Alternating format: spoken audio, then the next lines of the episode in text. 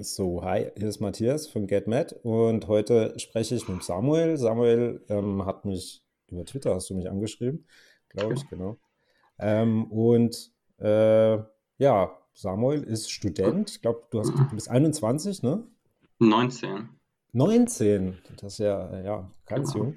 Genau. Ähm, Samuel, dann stell, stell dich einfach mal ganz kurz vor.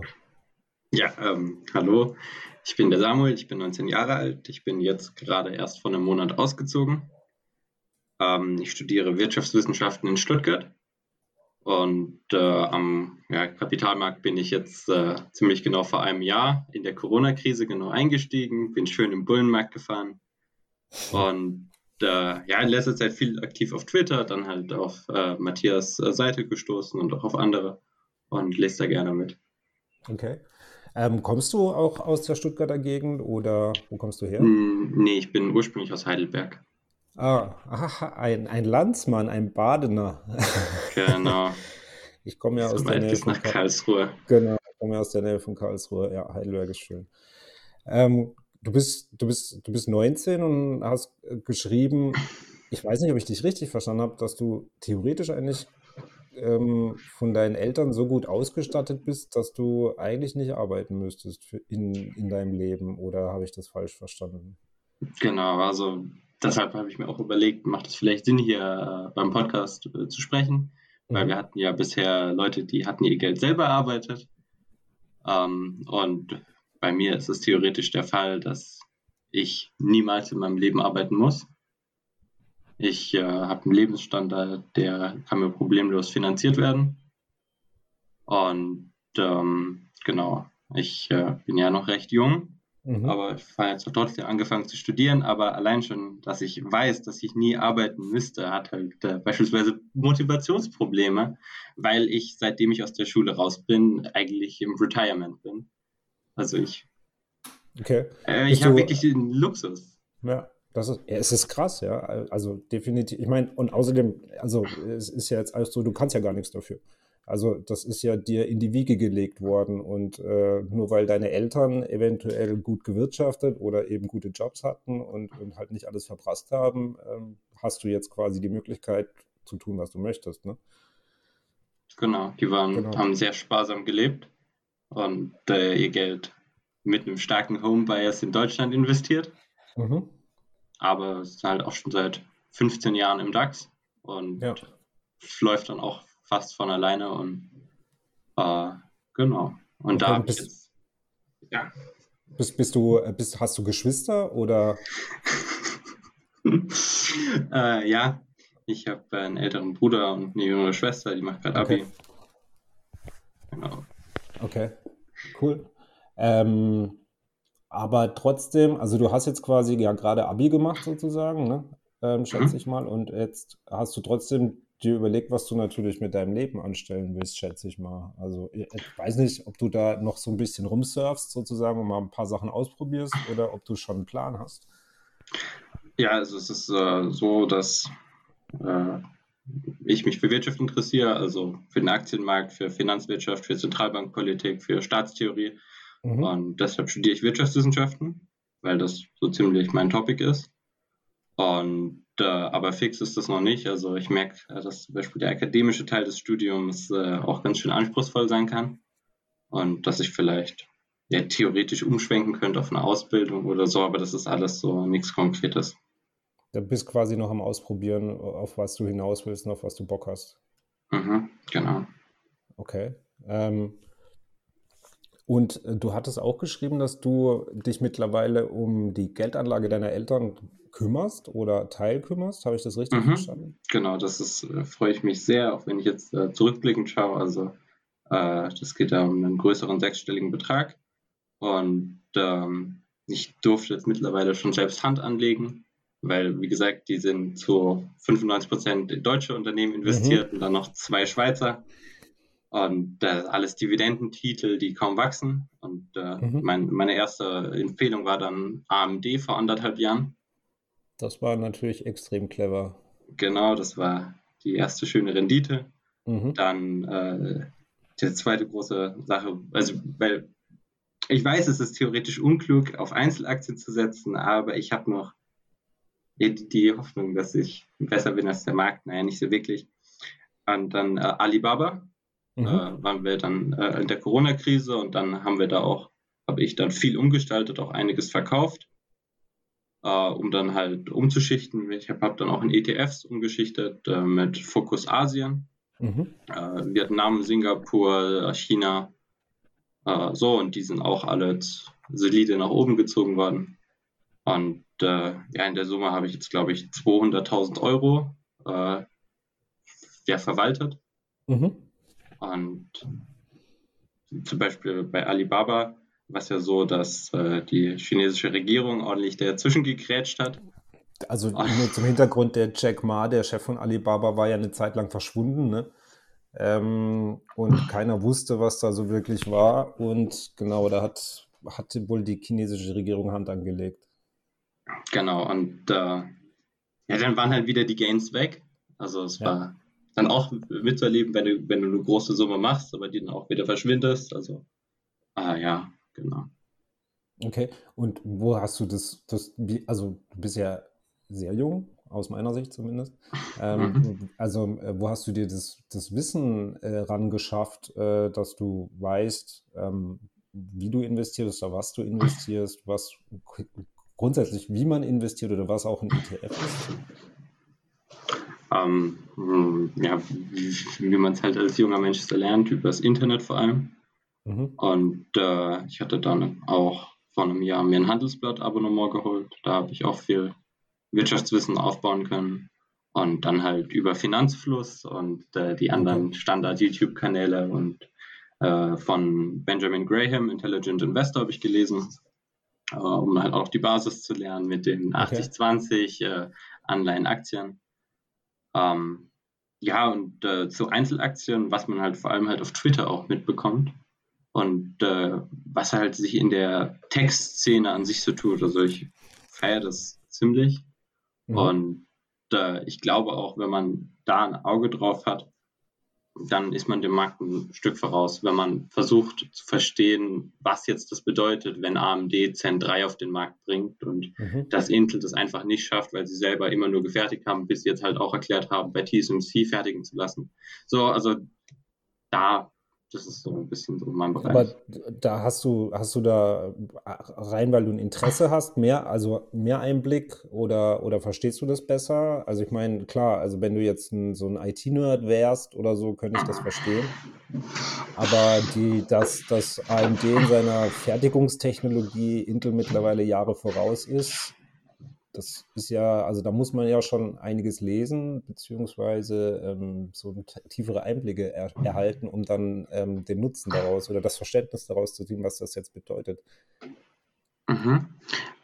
Ja, also das ist ja gerade das Kritische, weil eigentlich sagt man ja, als Amateur kann man niemals besser sein als ein Analyst, der sowas mhm. professionell macht. Aber ich versuche es trotzdem, also nicht wirklich, aber ich habe da halt auch Spaß dran und äh, mir macht es Freude, mich über die neuesten technologischen Entwicklungen zu informieren. Und ähm, mhm. ja, so bekommt man das dann halt mit. Zum Beispiel jetzt okay. auch mit dem M1 von Apple. Aus ja. einer technologischen Perspektive ist das unglaublich. Also die, die Vorsprung vor der Konkurrenz uneinholbar. Ja. Also, weil keine andere Firma kann so viel Kapital stemmen, um einen eigenen Chip wirklich so gut zu optimieren. Also und dann auch noch die Software am Laufen zu bringen. Es gibt kein Windows-Äquivalenz-Ding dazu. Das ist richtig, ja.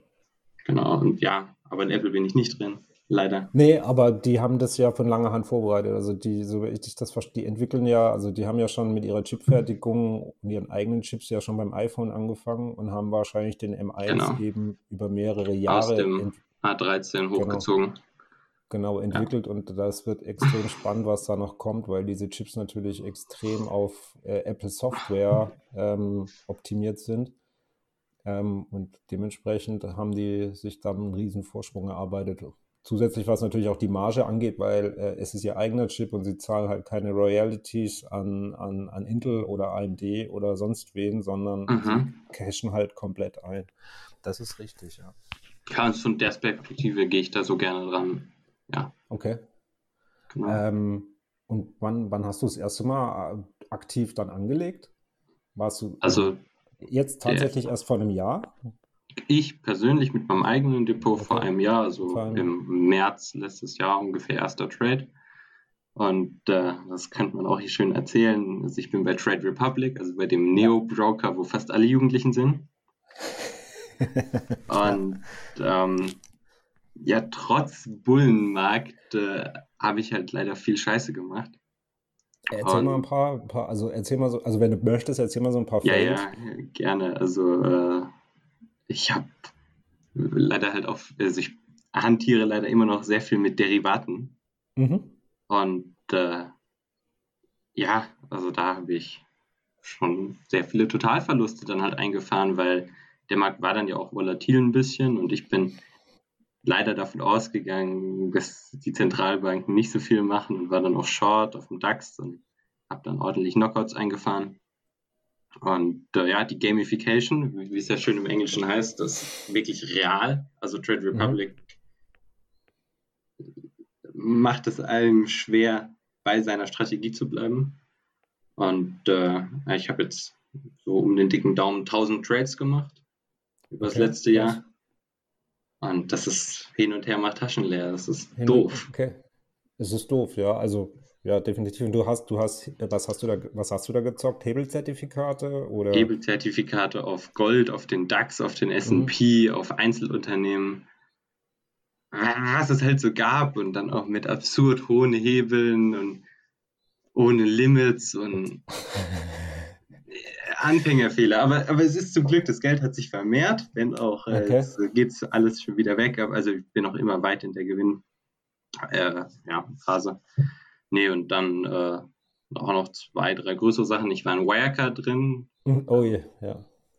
Und das war mein erster wirklich heftiger Verlust dann auch. Das war vierstellig. Mhm. Und ähm, also die Hebel hast du, die Hebelzertifikate hast du hauptsächlich mit zwei- und dreistelligen Beträgen quasi gezockt. Genau. Und, und Wirecard warst du aber, da warst du über die Aktie quasi investiert. Mhm. Und dann war natürlich, äh, klar, wissen wir alle, was passiert ist, ähm, wie rapide und schnell das gefallen ist. Ne? Ja, das war unschön. Und machst du das aktuell auch noch? Also du bist immer noch mit, mit Zertifikaten oder Derivaten am Start oder? Äh... Leider kann ich es nicht sein lassen. Also ich, äh, zum Beispiel große Position, ich habe Tesla Putz, mhm. weil Tesla Wobei, könnte fallen. Die sind ja aber, aber in, der, in, den letzten Wochen oder Monaten schon gefallen. Genau, also aber da hast du hast du wahrscheinlich. Äh, da war ich gut im Plus, aber ich habe nicht verkauft, ich habe sie gehalten. Jetzt sind die Gewinne wieder weg, aber die laufen bis 2023 und da könnte ich noch mhm. was tun. Hast du dir da ein Limit gesetzt, mit was du das, mit wie viel Geld du diese, diese Zockerei machst? Oder ähm, ist das so? Ja, leider eben nicht. Also das sind meistens so oft 10% des Gesamtdepots von mir. Okay. Und äh, wenn sowas Knockout geht, also weil es Optionsscheine manchmal, aber halt auch äh, Derivate, mhm. wenn man dann halt einen 10er Hebel hat mit 1000 Euro, dann sind das 10.000 Euro. Und es ist verrückt, welche Gewinne man einfahren kann, aber die Verluste kommen ebenso schnell und noch viel häufiger. Und trotz dieses Wissens glaubst du oder äh, versuchst du quasi in diesem Handel da besser zu werden, um deine Verlust oder um, um dauerhaft da quasi Earnings zu machen? Oder ist das einfach, das lässt dich nicht los? Da ist quasi emotional. Eher die Richtung. Okay.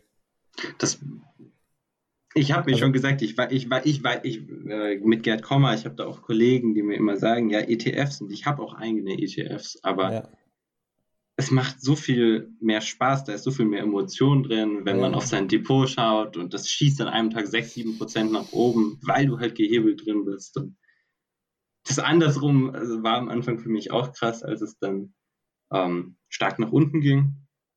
Und äh, aber mittlerweile bin ich da auch ganz gut abgehärtet. Also wenn ich mal 600, 700 Verlust am Tag habe, dann stecke ich das weg, mhm. ohne Probleme. Ähm, was dazu auch noch vielleicht erwähnenswert ist, äh, das ist dir wahrscheinlich auch bekannt, die GameStop-Aktie. Ja.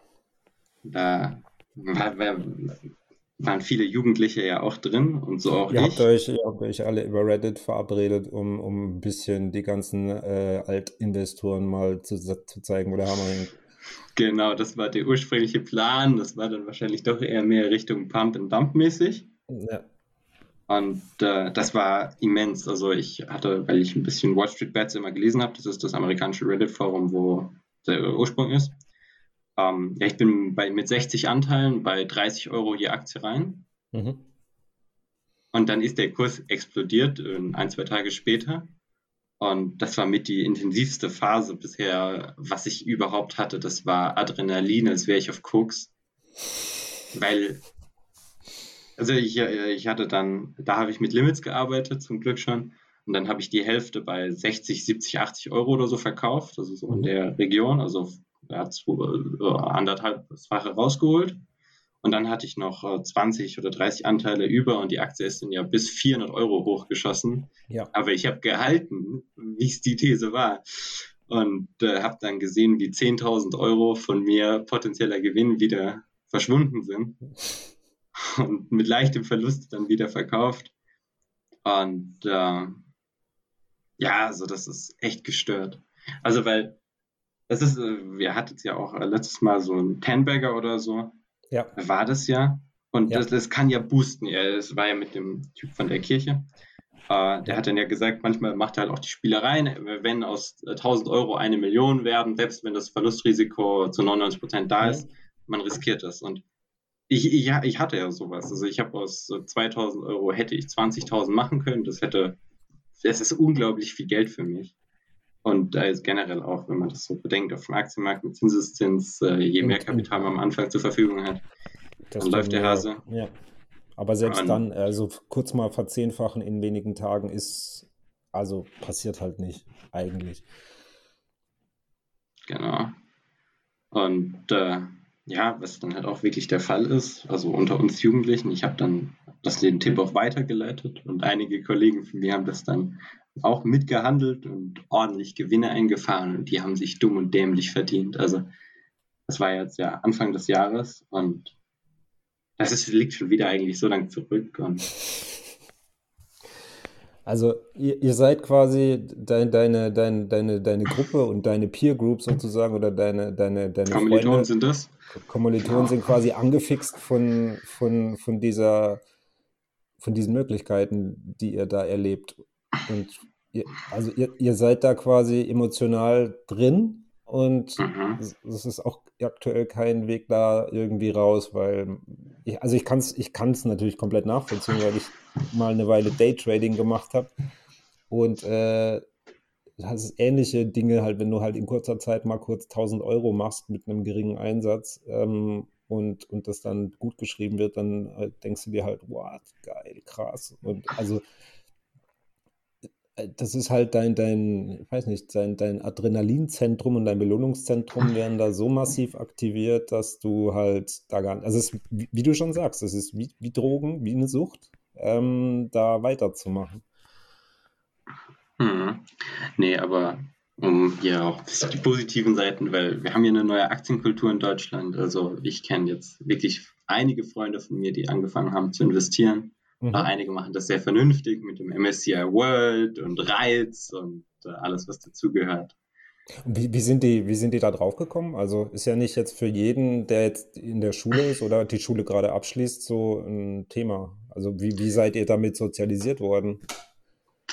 Das ist eine gute Frage, aber das fällt dir wahrscheinlich auch selber auf. Also bei mir im Freundeskreis geht es häufig um Aktien mittlerweile. Also nicht nur ja. von meinem Wirtschaftsbias, auch wenn ich in der Küche bin mit den anderen Studenten von anderen Fächern. Selbst die fragen mich, was ist ein ETF, was macht eine Aktie, wie funktioniert Dividende? Und äh, ja, woher diese neue Aktienkultur kommt, weiß ich gar nicht. Oder was ist da deine Antwort drauf? Ich habe, ja, also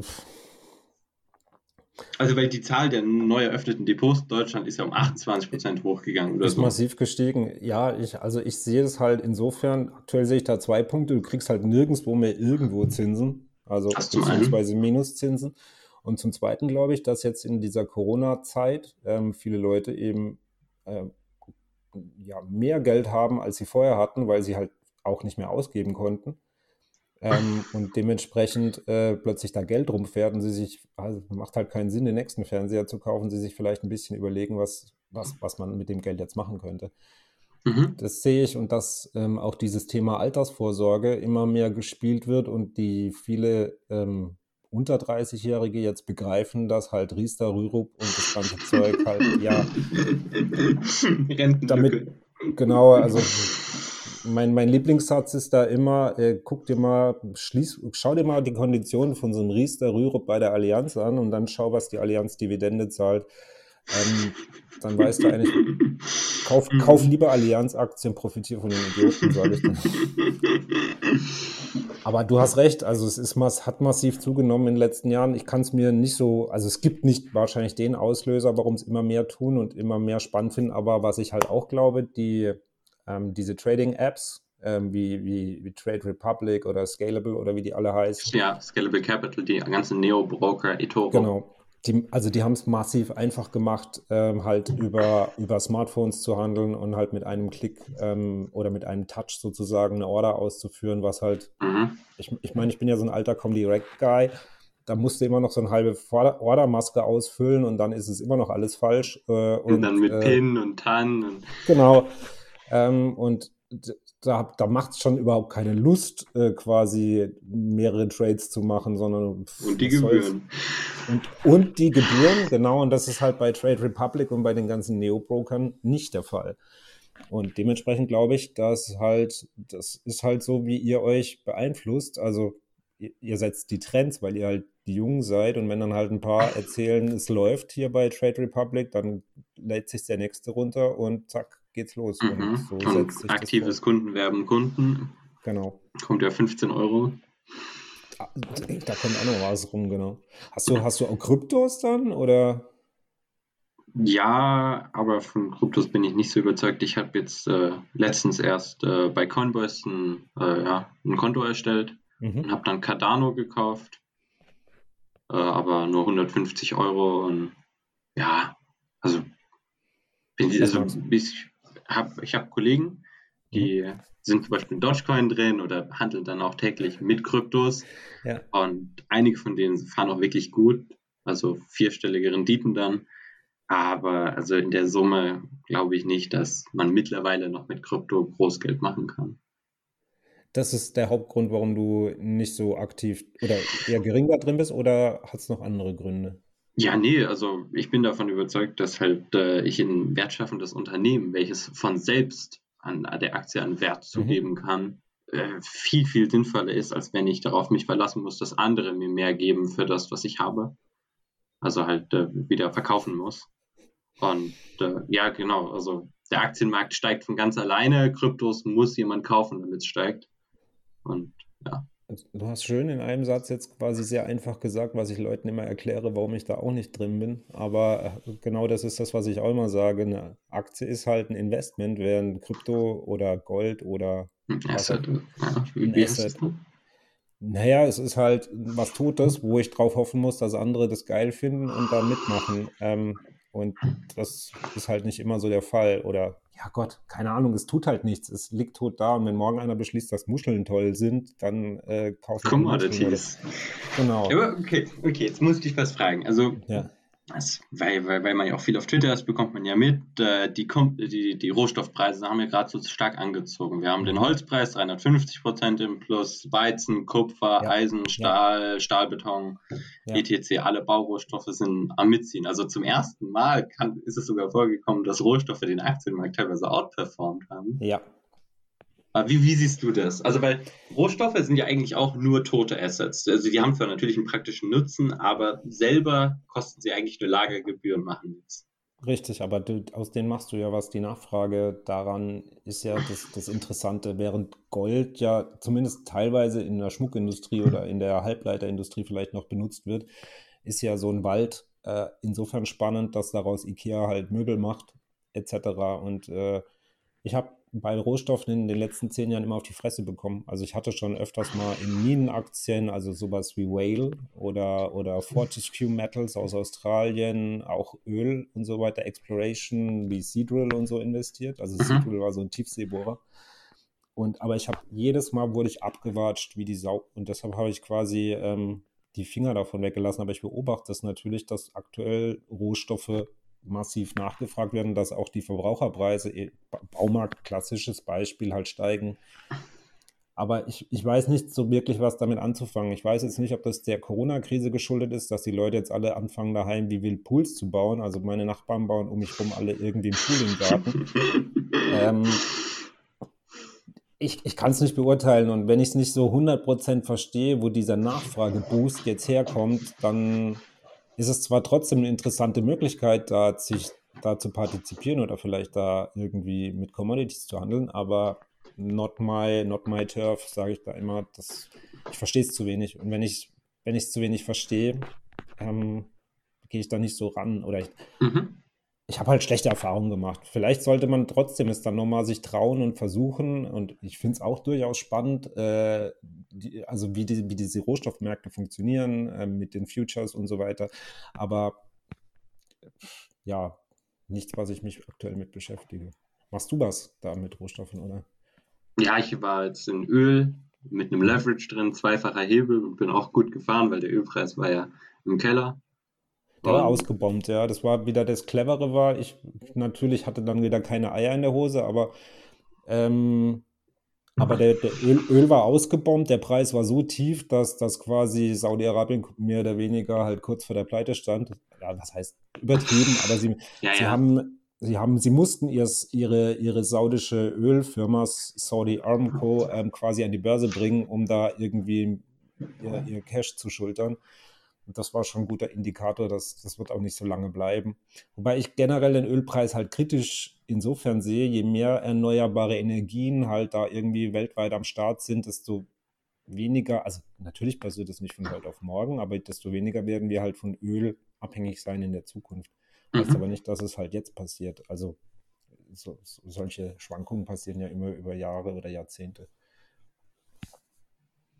Okay, und du, du hast aber quasi da Zertifikate auf, auf Öl getradet. Mhm, ich weiß jetzt gar nicht mehr, ob es Derivate waren oder ETCs. Ja. Aber ja, genau. Okay, krass. Ja, es ist, ist Hammer, dass du jetzt innerhalb eines Jahres quasi äh, da Dinge ausprobiert hast, die manche in 20 Jahren Investorkarriere nicht ausprobieren oder sich nicht rantrauen. Und das vor allem, dass du als, oder das, auch wenn ich deine Kommilitonen oder so als, als junge Menschen überhaupt keine Berührungsängste damit habt, sondern einfach ausprobiert. Mhm.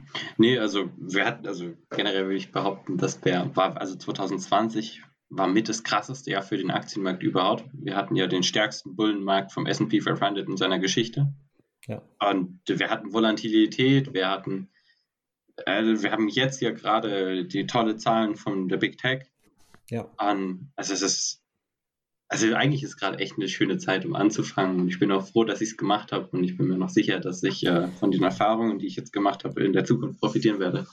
Also das ist, äh, dadurch, dass du jetzt sagst, du hast erst vor einem Jahr angefangen, du hast natürlich auch den idealen Zeitpunkt erwischt. Ne? Also du, du hast quasi das, Also es ging, ich muss jetzt, das ist, ist ja mein dritter Crash und es ging noch nie so schnell wieder nach oben wie, ähm, wobei es auch noch nie so ein, in Anführungszeichen, unbegründetes Crashchen war, sage ich mal, weil natürlich hat Corona Auswirkungen und so, aber die äh, es wurde bei den Crash halt angenommen, dass die Auswirkungen viel radikaler sein werden, als es tatsächlich passiert und dass sich, ich meine, China erholt sich massiv und wir sehen jetzt, dass ähm, die Länder, die jetzt impfen sozusagen oder die schon sehr massiv impfen, da wieder zu, in Anführungszeichen zur Normalität zurückfinden langsam. Mhm. Ja, und dementsprechend und was danach kommt, äh, ist halt auch die Frage, weil ähm, wenn dann alle wieder voll steil gehen und nicht mehr sparen und ihr ganzes Geld ausgeben, ist halt immer noch Möglichkeit Luft nach oben. Ähm, weiß man nicht. Wird man sehen, ja. Ähm, genau. Ähm, was, ich, was ich bei dir interessant fand, du hast geschrieben, du bist äh, ein, ein glühender Kritiker der, der, der Bundesregierung. Nein, also der Bundesregierung nicht direkt. Also, ähm, also an deinen Tweets sehe ich, dass du mit sehr vielen Dingen, ähm, also, äh, ne, ne, also ich, also ich bleib, ich bleib hier, du gehst, du, du hast eine, eine kritische Meinung, die gegebenenfalls auch nicht so unbedingt, also ich sage jetzt nicht mainstreamig oder so ist, aber du hinterfragst die Sachen aktiver als viele andere, würde ich jetzt mal ausdrücken. Genau, also ja, also ähm, ich bin auf Twitter in der ja, stark liberalen, vielleicht sogar schon halb anarchokapitalistischen Blase unterwegs. Und äh, wir dreschen gerne die These, Steuern sind Raub. Genau, da kenne ich äh, eine, eine Dame, die, die, der habe ich mal gefolgt, aber ich fand es dann irgendwann über die Noreen äh, so eine FDP äh, in deinem Alter, glaube ich, auf Twitter am Start. Genau, da sind einige, also wenn man das beobachtet, ich beobachte es natürlich auf Twitter, ich halte auch meine Fresse, weil ich erstmal mir das angucke. Das, wie du schon sagst, da sind sehr viele junge Menschen, die, die, die ich dem liberalen Flügel oder den ich, die ich der jungen FDP zuordnen würde, die dann eben Steuern sind Raub und so weiter ähm, twittern und da hart argumentieren, dass eben ich, ich, ich sage jetzt mal, eine, eine grün-rote Regierung ähm, für unser Land in der aktuellen Phase vielleicht oder auch generell eher schlecht wäre als gut. Super schlecht wäre. Du hattest es ja selber, du hattest ja äh, auch einen Blogbeitrag oder auf einem. Tweet genau. äh, eine kleine Diskussion angestoßen und ja. die Reaktionen, also ich hatte mir nicht alles durchgelesen, aber waren eigentlich genau so, wie ich sie so kenne, dass also halt die Reaktionen waren heftig. Ja. Die, die Menschen wirklich, also ich habe aktiv Angst vor Rot-Rot-Grün. Ja. Also, wie ich dir was macht dir, hatte. Was, was, macht dir denn am meisten Angst vor Rot-Rot-Grün? Also, lass uns nach Berlin schauen. In Berlin ja. hat einfach der Senat einen Mietdeckel, eine Preisdeckelung beschlossen. Also wir hatten ja. VWL, erste Vorlesung, ja, zweite Vorlesung war das, warum ein Deckel einen Dreck bringt oder warum ja. ein Deckel den Markt kaputt macht. Und da sitzen Leute, die verdienen 20.000, 30.000 Euro plus Zusatzzahlungen und meinen, sie tun was Gutes, aber dabei nehmen sie uns alle hops und ähm, machen die Situation eigentlich noch schlimmer. Also der Wohnungsmarkt in Berlin wurde durch den Mietdeckel kaputt gemacht. Genau, und das Bundesverfassungsgericht hat den dann ja auch schön kassiert erst vor kurzem. Zum Glück, zum Glück. Und dann war ja was war die Antwort von einigen Linken und Politikern, lass es uns auf Bundesebene machen in anderen Städten steigen die Mieten doch auch so krass. Und ähm, ja, also dass der, der Staat, also äh, kann mhm. ich noch was zwischenwerfen. Ich hatte äh, eine kleine Wette auch abgeschlossen. Ich bin mit Hebelzertifikaten bei Deutsche Wohnen rein am Tag vom Urteil. Aktie ist hochgeschossen, 4%, beim 10er Hebel sind es 40% und dann direkt verkauft. Ähm, genau so handle ich dann halt auch gerne. Und äh, ja, aber das halt der Staat sich das erdreistet, einem Vermieter zu sagen, wie viel er an Miete verlangen darf oder kann, finde ich super kontraproduktiv und äh, von, von meinem Wirtschaftsverständnis äh, ist das der Tod und vor allem ist ja das Problem, das wird ja immer stärker ausgewertet. Sozialismus fängt ja leicht an und weil es dann ja weniger klappt, muss noch mehr reguliert werden, mehr staatlicher Einfluss. Und äh, also ich bin da, ich bin da komplett auf deiner Seite, was das angeht. Äh, ich halte auch grundsätzlich Verbote und Limits und äh, staatliche Eingriffe hm, für, für schwierig oder problematisch. Aber ich sehe bei manchen Bereichen äh, manchmal die Notwendigkeit, dass es dass, dass nicht der Markt komplett alles reguliert. Der Mietdeckel sei mal dahingestellt. Aber. Ähm, naja, aber du hattest es auch in dem einen Podcast darum, dass äh, Podcast, äh, erster oder zweiter, äh, darum, dass bei dir auch die Immobilienpreise so anziehen. Ja. Und äh, wenn man sich halt mit dem Aktienmarkt beschäftigt, weiß man, dass vor allem halt auch die Zentralbank da ganz gut mitmischt, was dann die Assetpreise bestimmt. Und äh, ja gut, wenn die Zentralbank, halt wenn die Zentralbank mehr Geld zur Verfügung macht, wird es für die Menschen billiger. Äh, die Zinsen sind eh nicht da und die Kredite sind sehr günstig und die Leute haben halt mehr Geld zur Verfügung, als ihnen vielleicht gut tut und plötzlich kaufen sie Immobilien. Genau, und dann haben wir einen Immobilienboom, also die genau. Immobilienpreise genau. steigen, seitdem wir den Nullzins haben.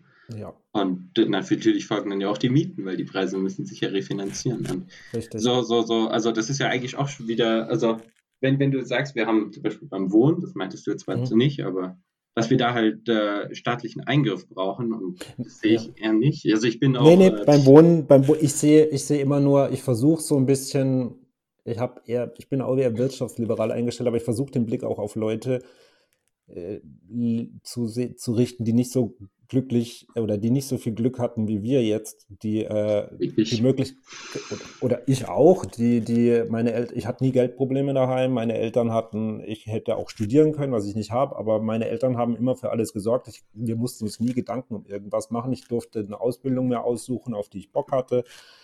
Ähm, ich war quasi gebläst und äh, äh viele, aber es gibt natürlich einen Teil in unserer Gesellschaft, die diese Möglichkeiten nicht haben oder mhm. die andere riskante oder der Klassiker ist immer die alleinerziehende Mama mit ihren drei Kindern, wo ich akzeptieren kann, dass sie vielleicht mit drei kleinen Kindern nicht arbeiten kann und egal wie sie jetzt dazugekommen ist und dass die vielleicht halt auch eine bezahlbare Miete haben möchte, ist für mich durchaus zu verstehen. Ähm, andere, die vielleicht von Krankheit äh, gezeichnet sind und deshalb nicht mehr arbeiten können, etc. Das ist halt die Randgruppe, die ich da oder die Gruppe, die ich da immer noch versuche, in meine Gedanken mit einfließen zu lassen, mhm. um es nicht komplett auf die Leistungsgesellschaft äh, zu, zu fokussieren. Ne?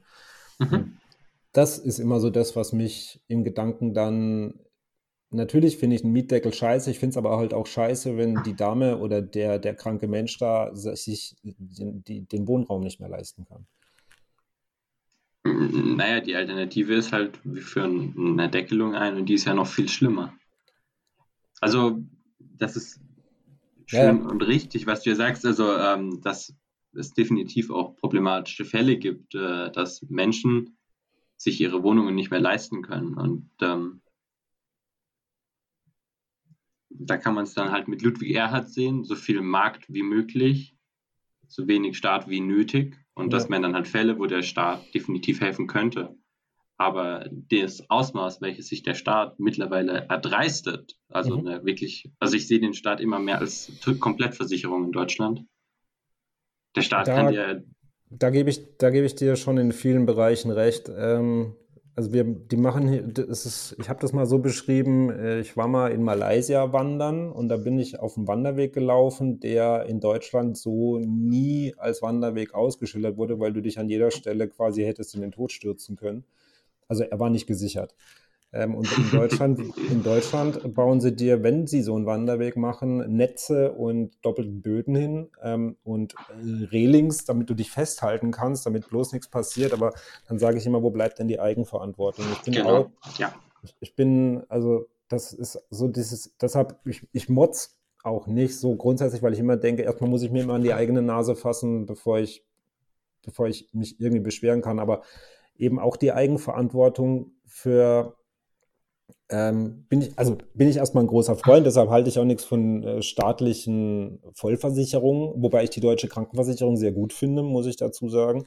Das ist jetzt zum Beispiel ein, also diese, die gesetzliche Krankenversicherung in Deutschland finde ich insofern gut, dass eben, ähm, egal mit welchem Hintergrund, finanziellen Hintergrund du bist, du musst jetzt nicht an einer schweren Krankheit sterben, wenn du dir die Behandlung nicht leisten kannst, was in den USA oder in anderen Ländern der Fall sein mhm. kann.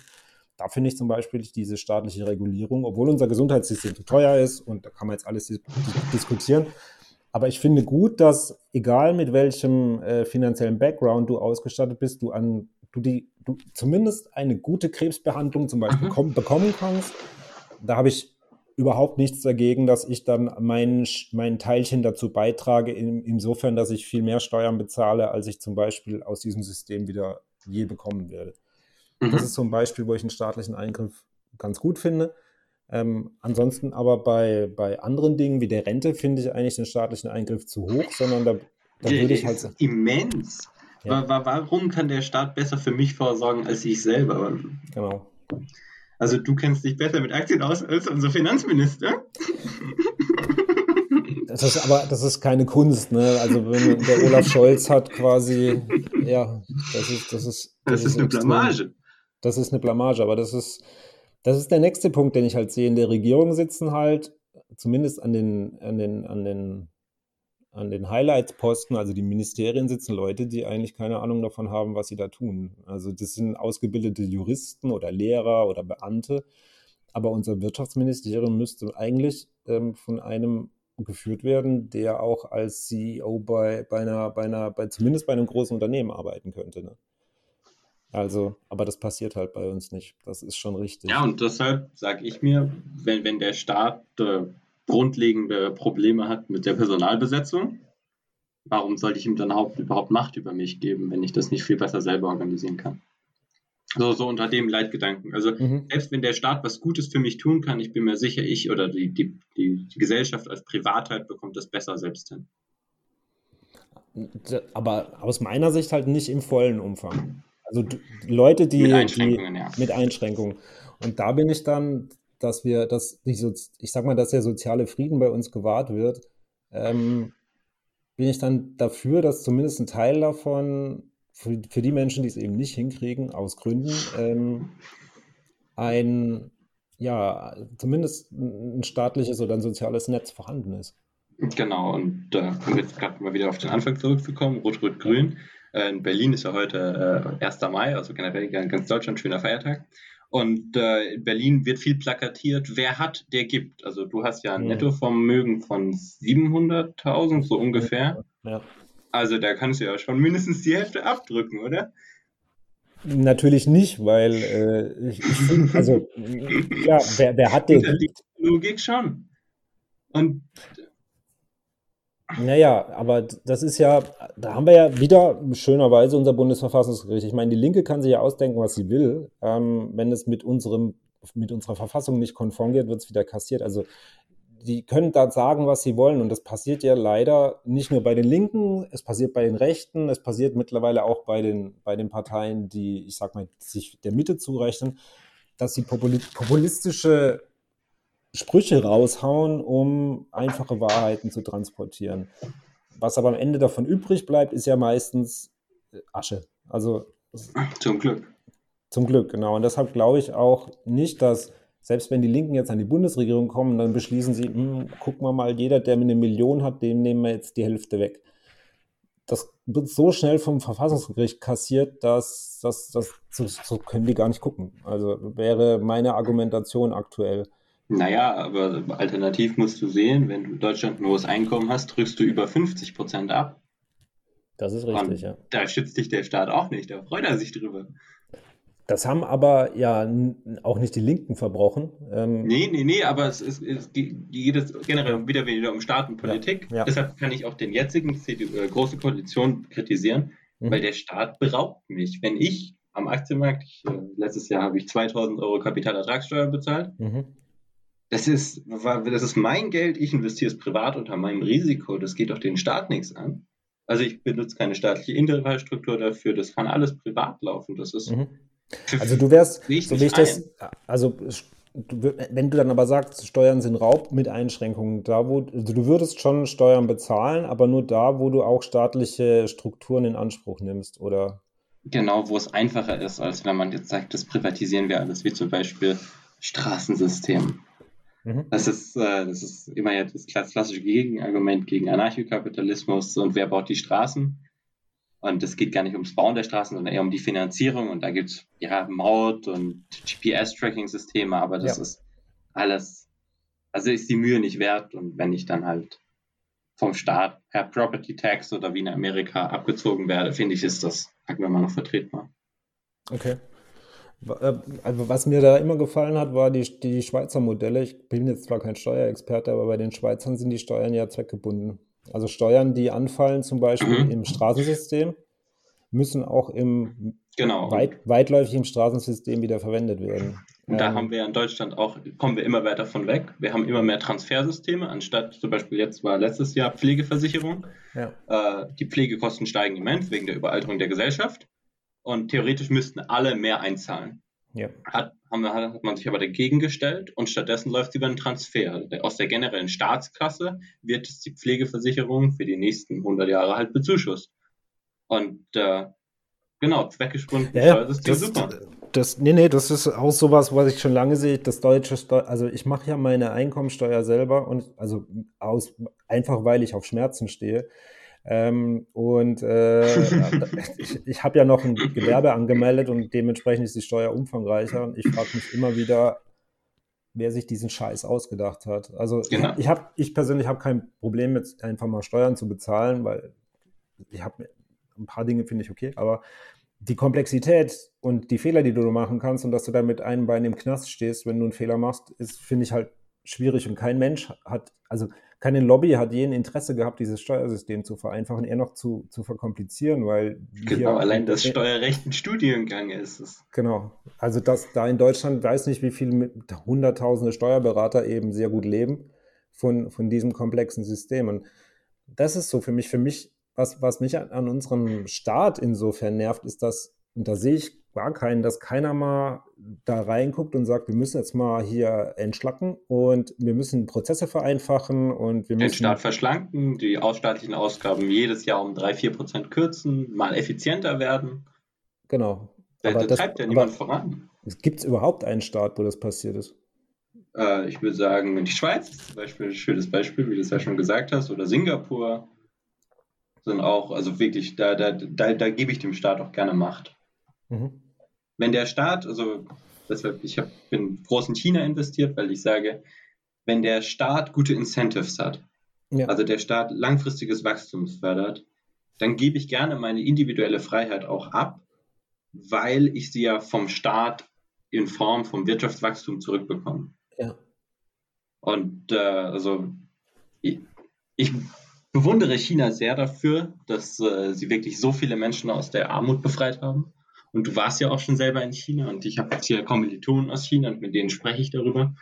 Und ähm, die sagen auch, also der Staatskapitalismus, der in China herrscht, ist immens und äh, mein Lieblingsbeispiel dafür ist, China möchte zum Beispiel im Halbleiterbereich führend sein. Falls du es mitbekommen hast, es ja. gab jetzt äh, vorgestern eine neue Meldung. Intel will 10 Milliarden EU-Fördergelder beantragen, um in Europa eine Fabrik zu bauen. So eine Fabrik ja. kostet ja 10 Milliarden. Ja, genau. Also weil wir technologisch so blöd sind, weil die EU nichts auf die Reihe bekommt, müssen wir alle, weil das ist ja wieder Steuergeld, dafür gehst du arbeiten, dafür ja. deine Unternehmen, von denen du Aktien hältst, äh, wieder ab, müssen wir unsere schlechte Politik, weil wir es ja nicht geschafft haben, durch staatliche Incentives Chipfirmen aufzubauen und ebenso wenig durch den freien Markt, weil wir ja keinen freien Markt haben wie in Amerika, äh, müssen wir das jetzt wieder ausbaden. Und ich finde, das ist schrecklich. Und äh, wenn, wenn China dann sagt, wir möchten im Bereich künstliche Intelligenz bis 2050 führend sein, dann gebe ich auch gerne Geld dafür ab, also von meinem eigenen erwirtschafteten Geld.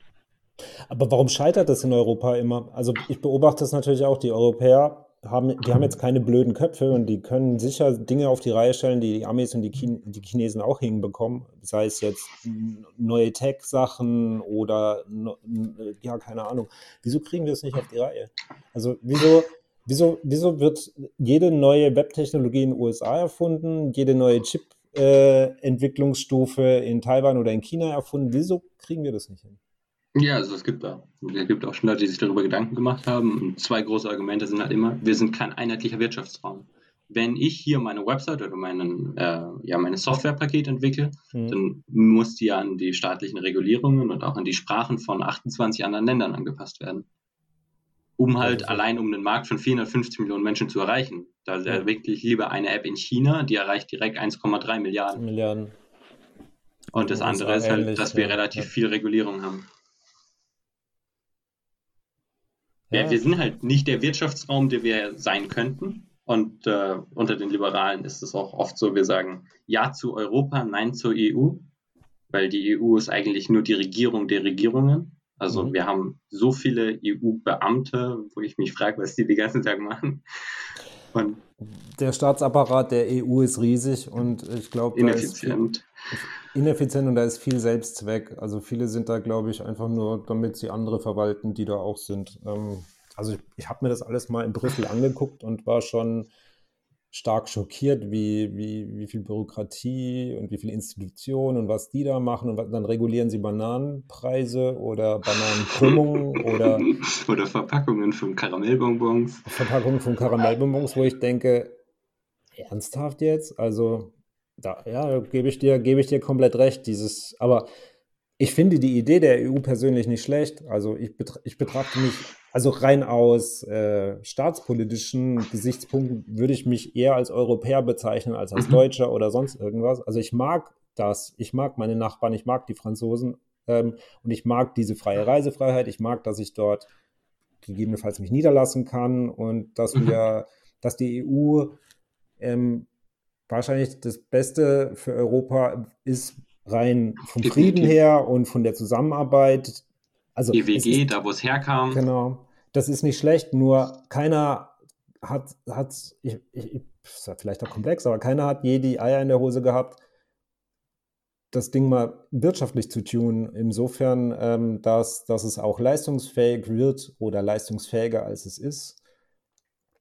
Und das enttäuscht mich halt auch immer wieder, weil wir, wir da, da, gebe ich dir auch recht, wir, wir hinken halt hinterher. Ähm, wir haben viele schlaue Köpfe, die aber dann, wenn sie, wirklich, wenn sie wirklich Bleeding Edge machen wollen, nach China oder in die USA abwandern. Nach China dort, eher weniger.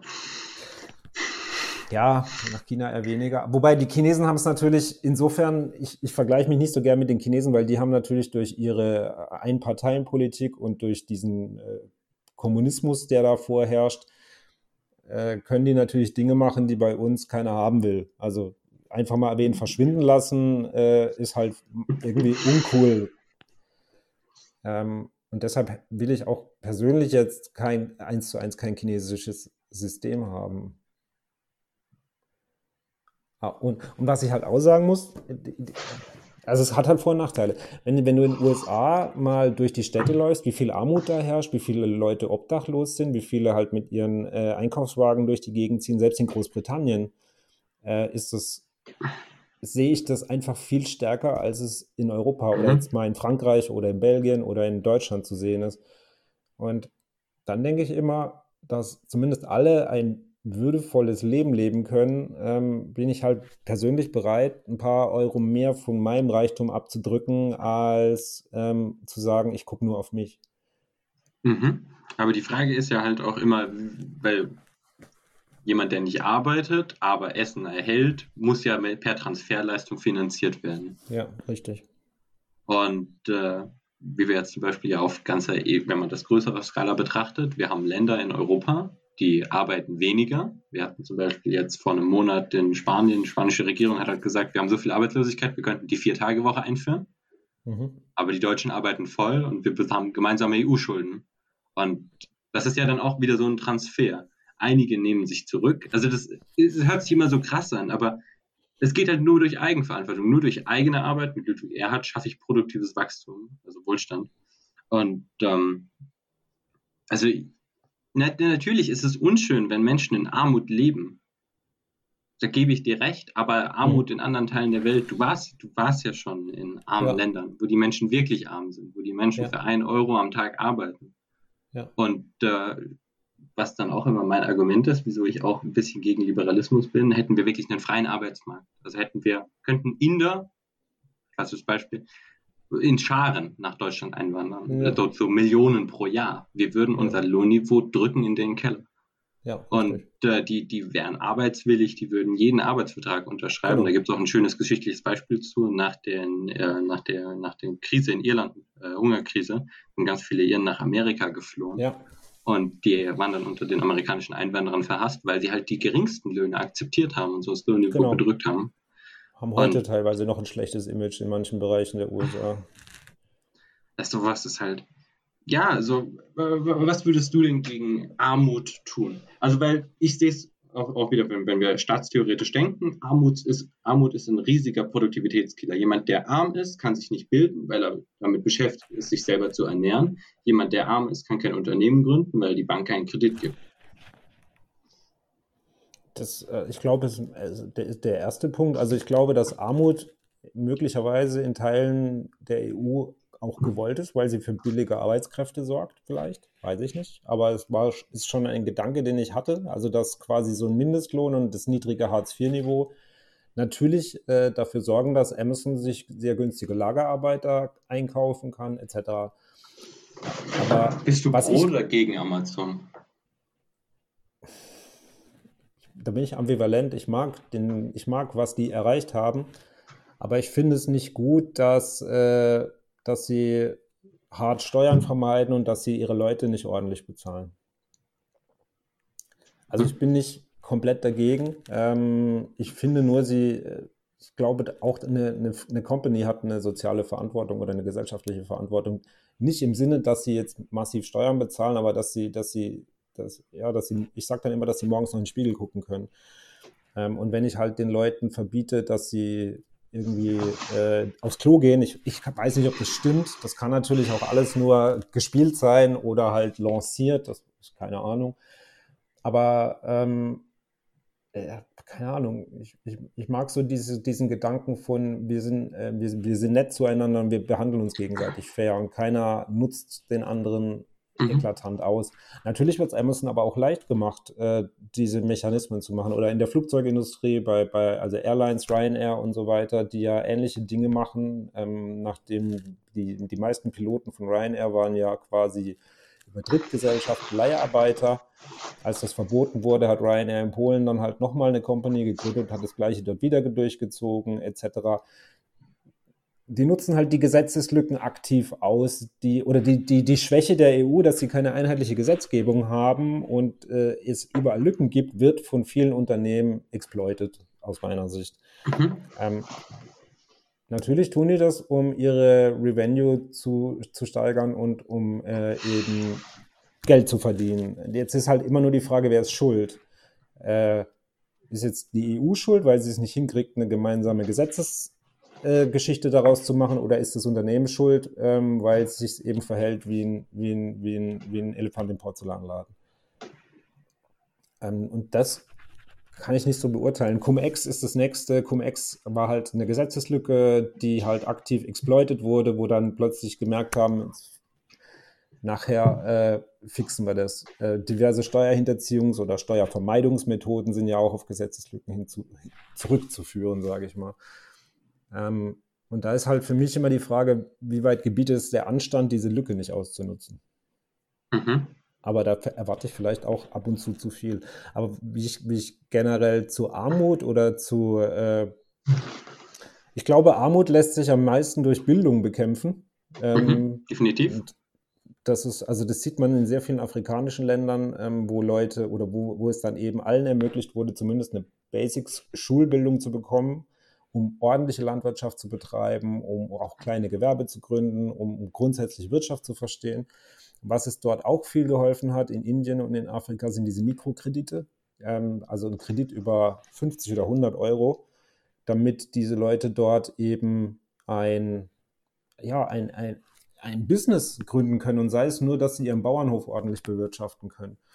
Ähm, und ich glaube, dass halt extrem viel über Bildung geht. Und mhm, definitiv. Und, und Leute, die gut gebildet sind, die äh, verursachen oder die, die, die können natürlich auch ordentliche Arbeit machen, die können ordentlich Geld verdienen und die können natürlich das Land als Ganzes weiterbringen. Deshalb ist für mich halt Bildung das A und O. Ähm, ja, aber du hast ja gemeint, zum Beispiel in Amerika oder in Großbritannien siehst du viel Armut auf den Straßen, mhm. da stimme ich dir auch zu. Äh, aber die haben ja staatliche Schulen. Also die haben staatliche Schulen, ähm, aber diese. Ja, das, Anders als das, in Afrika, wo Menschen dafür bezahlen müssen, zur Schule zu müssen. Zu, zur Schule zu gehen und sich, ja, nicht, nicht flächendeckend. Ja, das, das staatliche Schulsystem, da bist du jetzt äh, noch mehr wahrscheinlich äh, verursacht als ich, aber mir, ich war ja scheiße in der Schule. Also ich hatte Mathe, Physik 5 ich bin sitzen geblieben in der 11. Klasse. Ähm, alle haben mir erklärt, Alter, mach bloß nichts mit Informatik. Äh, das wird nichts, weil da brauchst du Mathe und du bist ein Idiot darin.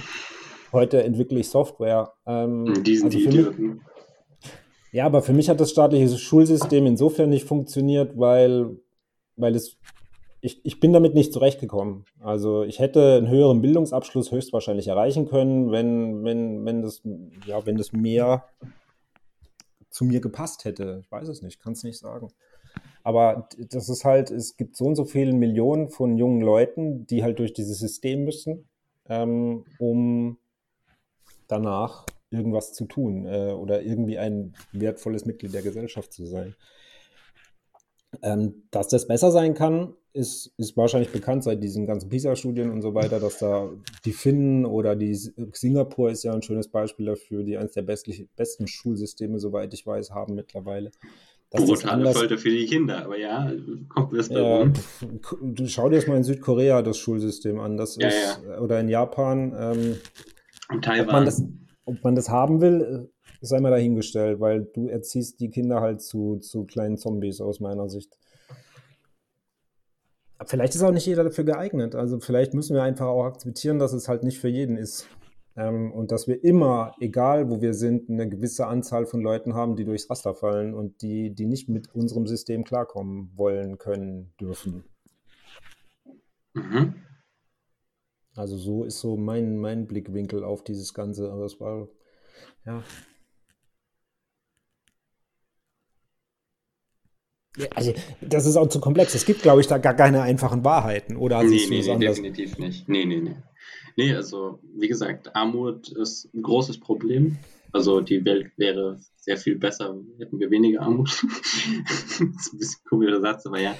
Aber nee, das ist ja, hast du mal Factfulness gelesen, dieses Buch? wo da ging es ja darum, wie viele Leute vor 50 Jahren von einem Dollar am Tag leben müssten. Das war mehr als die Hälfte der Weltbevölkerung damals. Und äh, mhm. wie viele Leute heute quasi von einem Dollar am Tag leben müssen. Die Zahl ist massiv zurückgegangen. Also, genau, ähm, also generell, das ist ja gerade das Schöne. Also das wird gerne auch halt von äh, ja, Freunden des Kapitalismus, den Sozialisten gerne unter die Nase gerieben, dass wir, seitdem wir Kapitalismus haben, die Lebensbedingungen aller Menschen weltweit äh, verbessert unendlich haben. verbessert haben. Das, das, ist, ähm, das ist eklatant. Also dieses, ich weiß, ich muss mal den Autor raussuchen, das Buch heißt Factfulness, das beweist auch zum Beispiel, dass viel mehr junge Mädchen mittlerweile in Schulbildung sind als früher. Also dass, dass auch diese äh, dieses Gender-Problem in vielen Ländern gelöst wurde, wo Mädchen eben weniger wert waren oder noch sind mhm. als Jungs. Ähm, dass die Ernährungssituation, die, die, die Lebenserwartung global gesehen, wir reden jetzt nicht von einem Land, aber global gesehen seit Jahren, mhm. seit Jahrzehnten immer, immer besser wird. Und die Perception, die wir haben, dass, dass wir alles hier gegen die Wand fahren, so nicht. Ist falsch. Ist, ist falsch. Es gibt natürlich andere Probleme, wie, wie nehmen wir mal Treibhausemissionen, CO2, Klimaerwärmung ähm, und vielleicht auch politische Probleme, aber ähm, overall geht es den Menschen besser als damals. Äh, ja, das, das war für mich auch dieses Buch, äh, hat meine Laune dann erstmal um 100% gedreht, sozusagen, wo ich mhm. gemerkt habe. Und das ist alles belegt anhand von Fakten. Ja, ja. Also ich, ja. ähnliches Buch, ich habe im Grunde gut gelesen. Mhm. Und da geht es halt darum, dass Menschen zu, im Grunde gut sind, also dass Mordraten auch seit hunderten Jahren also sinken, dass Raub zurückgeht, dass Diebstahl zurückgeht, dass äh, Menschen einander helfen, dass Menschen nett zueinander sind und dass halt die großen Probleme, die Gruppen oder Völker zwischeneinander hatten, eigentlich nur auf Tyrannei und äh, auf ja, Despotismus, also wenn halt äh, Propaganda sagt, das sind keine Menschen, das sind mhm. Ungeziefer, das sind etc. und dass dann halt erst dadurch das Menschenbild so verändert wird, dass wir überhaupt böse sein können. Und mein Lieblingsbeispiel dafür war Krieg, also, also äh, Kriegsausbildung. Dass, äh, ja, äh, in Kriegen schießen die meisten Soldaten nicht. Die meisten Soldaten sind ja an der Front, aber sie haben keinen wirklichen Feindkontakt.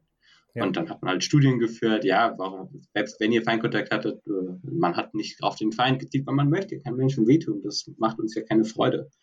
Und äh, dann haben die Amerikaner sich etwas überlegt, die haben mit menschlichen Schutzschildern trainieren lassen, äh, mit, äh, wie heißt das, Schuss. Also man hat halt auf Menschenpappe geschossen, ja, um das ja. Gehirn halt daran zu gewöhnen. Wenn. Das machst du, das machst du. Und seitdem sind die äh, Raten von Amerikanern, die im Krieg auf Menschen geschossen haben, alle gestiegen. Gestiegen, weil die, die Abstumpfung und Training quasi genau. so weit waren. Aber an sich ist der Mensch gut und möchte keinem anderen wehtun. Ja, du, das, das glaube ich tief in mir eigentlich auch. Ich frage mich dann trotzdem immer, wieso es halt zu solchen Dingen kommen kann. Und oft, ich weiß nicht, äh, sind halt wenige dafür verantwortlich, dass viele Scheiße bauen, habe ich den Eindruck. Also wie du schon sagst, sie, die instrumentalisieren das oder sie versuchen, also wie konnten im Dritten Reich so viele halt Nazis sein oder so viele äh, wegschauen, wo Kriegsverbrechen stattgefunden haben und so weiter. Und das ist sowas, was ich bis heute nicht verstehe, aber es passiert ja dann im schönen, regelmäßigen Zehnjahrestag wieder. Ähm, also im Sinne Völkermorde oder, oder Verbrechen. Wir brauchen nur einmal vielleicht nach Ruanda in den 90ern zu gucken oder Jugoslawien, Jugoslawienkriege, wo es ethnische Säuberungen gab. Kambodscha mit Pol Pot und wie sie alle heißen, wo, wo Millionen von Menschen durch wenige eigentlich eliminiert oder ausgelöscht wurden. Und das ist dann immer wieder so, eine, so ein schwarzer mhm. Fleck für mich, in dem ich nicht klarkomme. Aber gibt es was Besseres als Kapitalismus für dich? Ähm, also Kapitalismus ist, äh, ne, also nee. Also selbst der, also Staatskapitalismus ist nur cool, wenn halt der Staat im Kapitalismus zu viel eingreift und dann mhm. halt äh, positiv auch wirken könnte. Ähm, aber Freiheit aber ja? ist das Beste überhaupt. Okay, aber wie würdest du jetzt ein, ähm, äh, ich, ich nenne es mal so, ähm, in den, in den 80ern konntest du im Rhein nicht schwimmen, also zumindest nicht nördlich von Ludwigsburg und in Ludwigsburg ist BASF. Ähm, die hatten kein Incentive, ihre Industrieabfälle nicht da rein zu, zu, mhm. zu leiten. Und mittlerweile kannst du also in Karlsruhe würde ich aus dem Rhein trinken sozusagen. Ähm, Wäre zwar vielleicht auch nicht gesund, aber man kann jetzt ohne, ohne Gesundheitsschäden sich wieder in den Rhein begeben. Aber das, wie würdest du sowas erreichen, wenn nicht durch staatliche Eingriffe? Weil es gab kein Incentive für BASF, genau. äh, saubere, teure äh, Abfallentsorgungsanlagen oder Aufbereitungsanlagen zu bauen. Ja, dann halt so wieder äh, so viel Markt wie möglich, so wenig Staat wie nötig. Und wenn es halt okay. nötig ist, dass der Staat da äh, Umweltverschmutzung versucht so regulatorisch zu vermeiden, dann ist das dann so und dann ist das ja auch sinnvoll. Dann bist du da, damit einverstanden. Also ähnlich. Weil der entstandene Schaden, der dadurch mhm. entsteht, zum Beispiel ganz tolles Beispiel ist China. China war größter Plastikimporteur bis 2000 irgendwas, 2013 oder so. Ja. Und dann hat ja. die CCP gesagt, das ist voll den Dreck, was wir da machen. Und dann haben sie einfach alle Plastikimporte verboten. Nie, kein chinesischer Betrieb konnte mehr Plastik importieren, verbrennt für Energieverzeugung. Und seitdem geht alles Plastik nach Philippinen, Malaysia und Thailand, weil die halt die CCB gesagt hat, selbst wenn wir dann 100.000 Arbeitsplätze verlieren in dieser Plastikverbrennbranche, es macht keinen Sinn, weil der Schaden, den dieser Arbeiter oder unsere Umwelt dadurch nimmt, ist höher als das Kapital oder den Strom, den wir daraus gewinnen können. Und äh, dann, so, so ist es ja. Wenn, wenn der Rhein Mehrwert hat, wenn er sauber ist, dann sollte es doch im staatlichen Interesse sein, dafür zu sorgen, dass der Rhein sauber ist. Ich, ich sehe das halt so, ähm, die Grünen konnten halt aus meiner Sicht so stark werden. Sagen wir jetzt mal, was die Grünen wirklich sind oder was sie nicht sind, sei mal dahingestellt, aber sie haben dieses Ökosiegel auf ihrem auf ihrer Partei mhm. kleben. Also, dass sie grundsätzlich für eine saubere Umwelt und für saubere Seen und, und tolle Wälder und keine Atomkraft und so weiter sind. Und die Grünen waren in den 80ern ja so eine Mini-Partei, also so eine 5%-Partei. Ähm, und wurden dann aber halt immer stärker, weil immer mehr Leute halt ein starkes Interesse daran hatten, äh, vielleicht eine saubere Umwelt und kein Waldsterben mehr zu haben und so weiter. Und so konnten die sich quasi äh, ihre, ihre Wählerschaft aufbauen. Ähm, und Jetzt ist es ja so, natürlich sollte man Wahlprogramme lesen, aber bei den Grünen steht halt das drauf, Atomausstieg, sauber machen. Äh, Kapitalertragssteuer. Genau, genau. Bei den Linken steht drauf, äh, Umverteilung, zumindest in, in Anführungszeichen würde ich es mal sagen, ähm, noch mehr die Reichen besteuern. Bei der SPD weiß ich gar nicht was, aber die ist ja auch, ignorieren da die SPD. Aber das, also das scheint ja schon Interesse der deutschen Bevölkerung zu sein. Oder ein, die, also die deutsche Bevölkerung, meinst du, die ist gebiased, was, was das angeht, dass sie denkt, äh, es würde hier zu, zu äh, dass immer mehr äh, oder immer weniger Leute immer mehr besitzen und die, die, die, die, die, die, die, die Mehrheit quasi gar nicht mehr äh, zu Geld kommt? Ich meine, sonst würden, sonst würden die die ja nicht wählen, oder? Mhm, weiß nicht. Also meine Sicht bisher war immer so, die Grünen sind ja, also ist ja auch belegt, sind viel Beamte, also Menschen, die gar nicht in der Realwirtschaft tätig sind, sondern beim mhm. Staat. Und dann hast du natürlich eine Wohlstandsverwahrlosung. Wenn du sagst, ja, ich kann doch auch vom Homeoffice arbeiten, wir brauchen doch keine Industrie, Zero, Covid, alles Lockdown, alles zu. Die haben halt eine andere Weltsicht und ich bin davon überzeugt, dass der Kapitalismus an sich mit das Beste fürs Klima war. Also wenn man sich die Klimadaten der UdSSR anschaut oder auch was China an CO2 zurzeit in die Luft pust, dann merkt man, dass halt nur ein effizientes System, welches ja nur der Kapitalismus sein kann, sehr viel besser fürs Klima ist. Und ich bin ein Freund davon, dass wir den Klimawandel technologisch überwinden. Also, mhm. dass, dass wir das bessere Klimaanlagen durch äh, effizientere Technik, durch geringeren Energieverbrauch so besser umgehen. Aber natürlich eine CO2-Reduktion ist an sich wünschenswert. Also, weil ansonsten müssen wir ganz schön viele Innovative uh, Innovations machen. Das ist höchstwahrscheinlich richtig. Aber selbst wenn in der Grünen Partei jetzt sehr viele Beamte sitzen, sind die Wähler ja äh, nicht nur Beamte, sondern was ich, was ich mal beobachte, sind auch sehr viel, also zumindest jetzt bei uns in Baden-Württemberg, wo jetzt wir sogar einen grünen Ministerpräsident haben, mhm. wobei der ist wahrscheinlich der hätte auch, ich sage ja der hätte auch in der CDU sein können. Ja, genau, um es mal beim Wörtchen, zu, er ist jetzt bei den Grünen, hätte in die CDU gepasst. Aber viele wählen halt auch Grün, wo ich denke, die raffen gar nicht, was Grün will. Also die fahren, die fahren, haben trotzdem ihre Autos, die haben trotzdem. Ja, also ist ja auch auf Twitter liest man die Kritik oft, äh, zwei, äh, dass, äh, dass man, wenn man die Grünen wählt, das wie ein Ablassbrief ist. Also meine Mutter ist selber Parteimitglied bei den Grünen, aber mhm. fliegt ganz gerne in den Urlaub. Und das, äh, ja, nee, nee, ich, das, das ist auch wieder das, das passt halt irgendwie nicht zusammen. Für mich auch nicht. Also ja, wenn, wenn ich halt für, ich, wenn ich halt für eine aktive Klimapolitik bin oder eine härtere Klimapolitik unter den Grünen, dann muss ich das ist halt wieder diese Eigenverantwortung. Ich sehe es dann so, ich muss mich erstmal an die eigene Nase fassen und dann überlegen, ob ich vielleicht mein Auto abschaffe genau. oder ob ich Veganer werde oder was auch immer. Ne?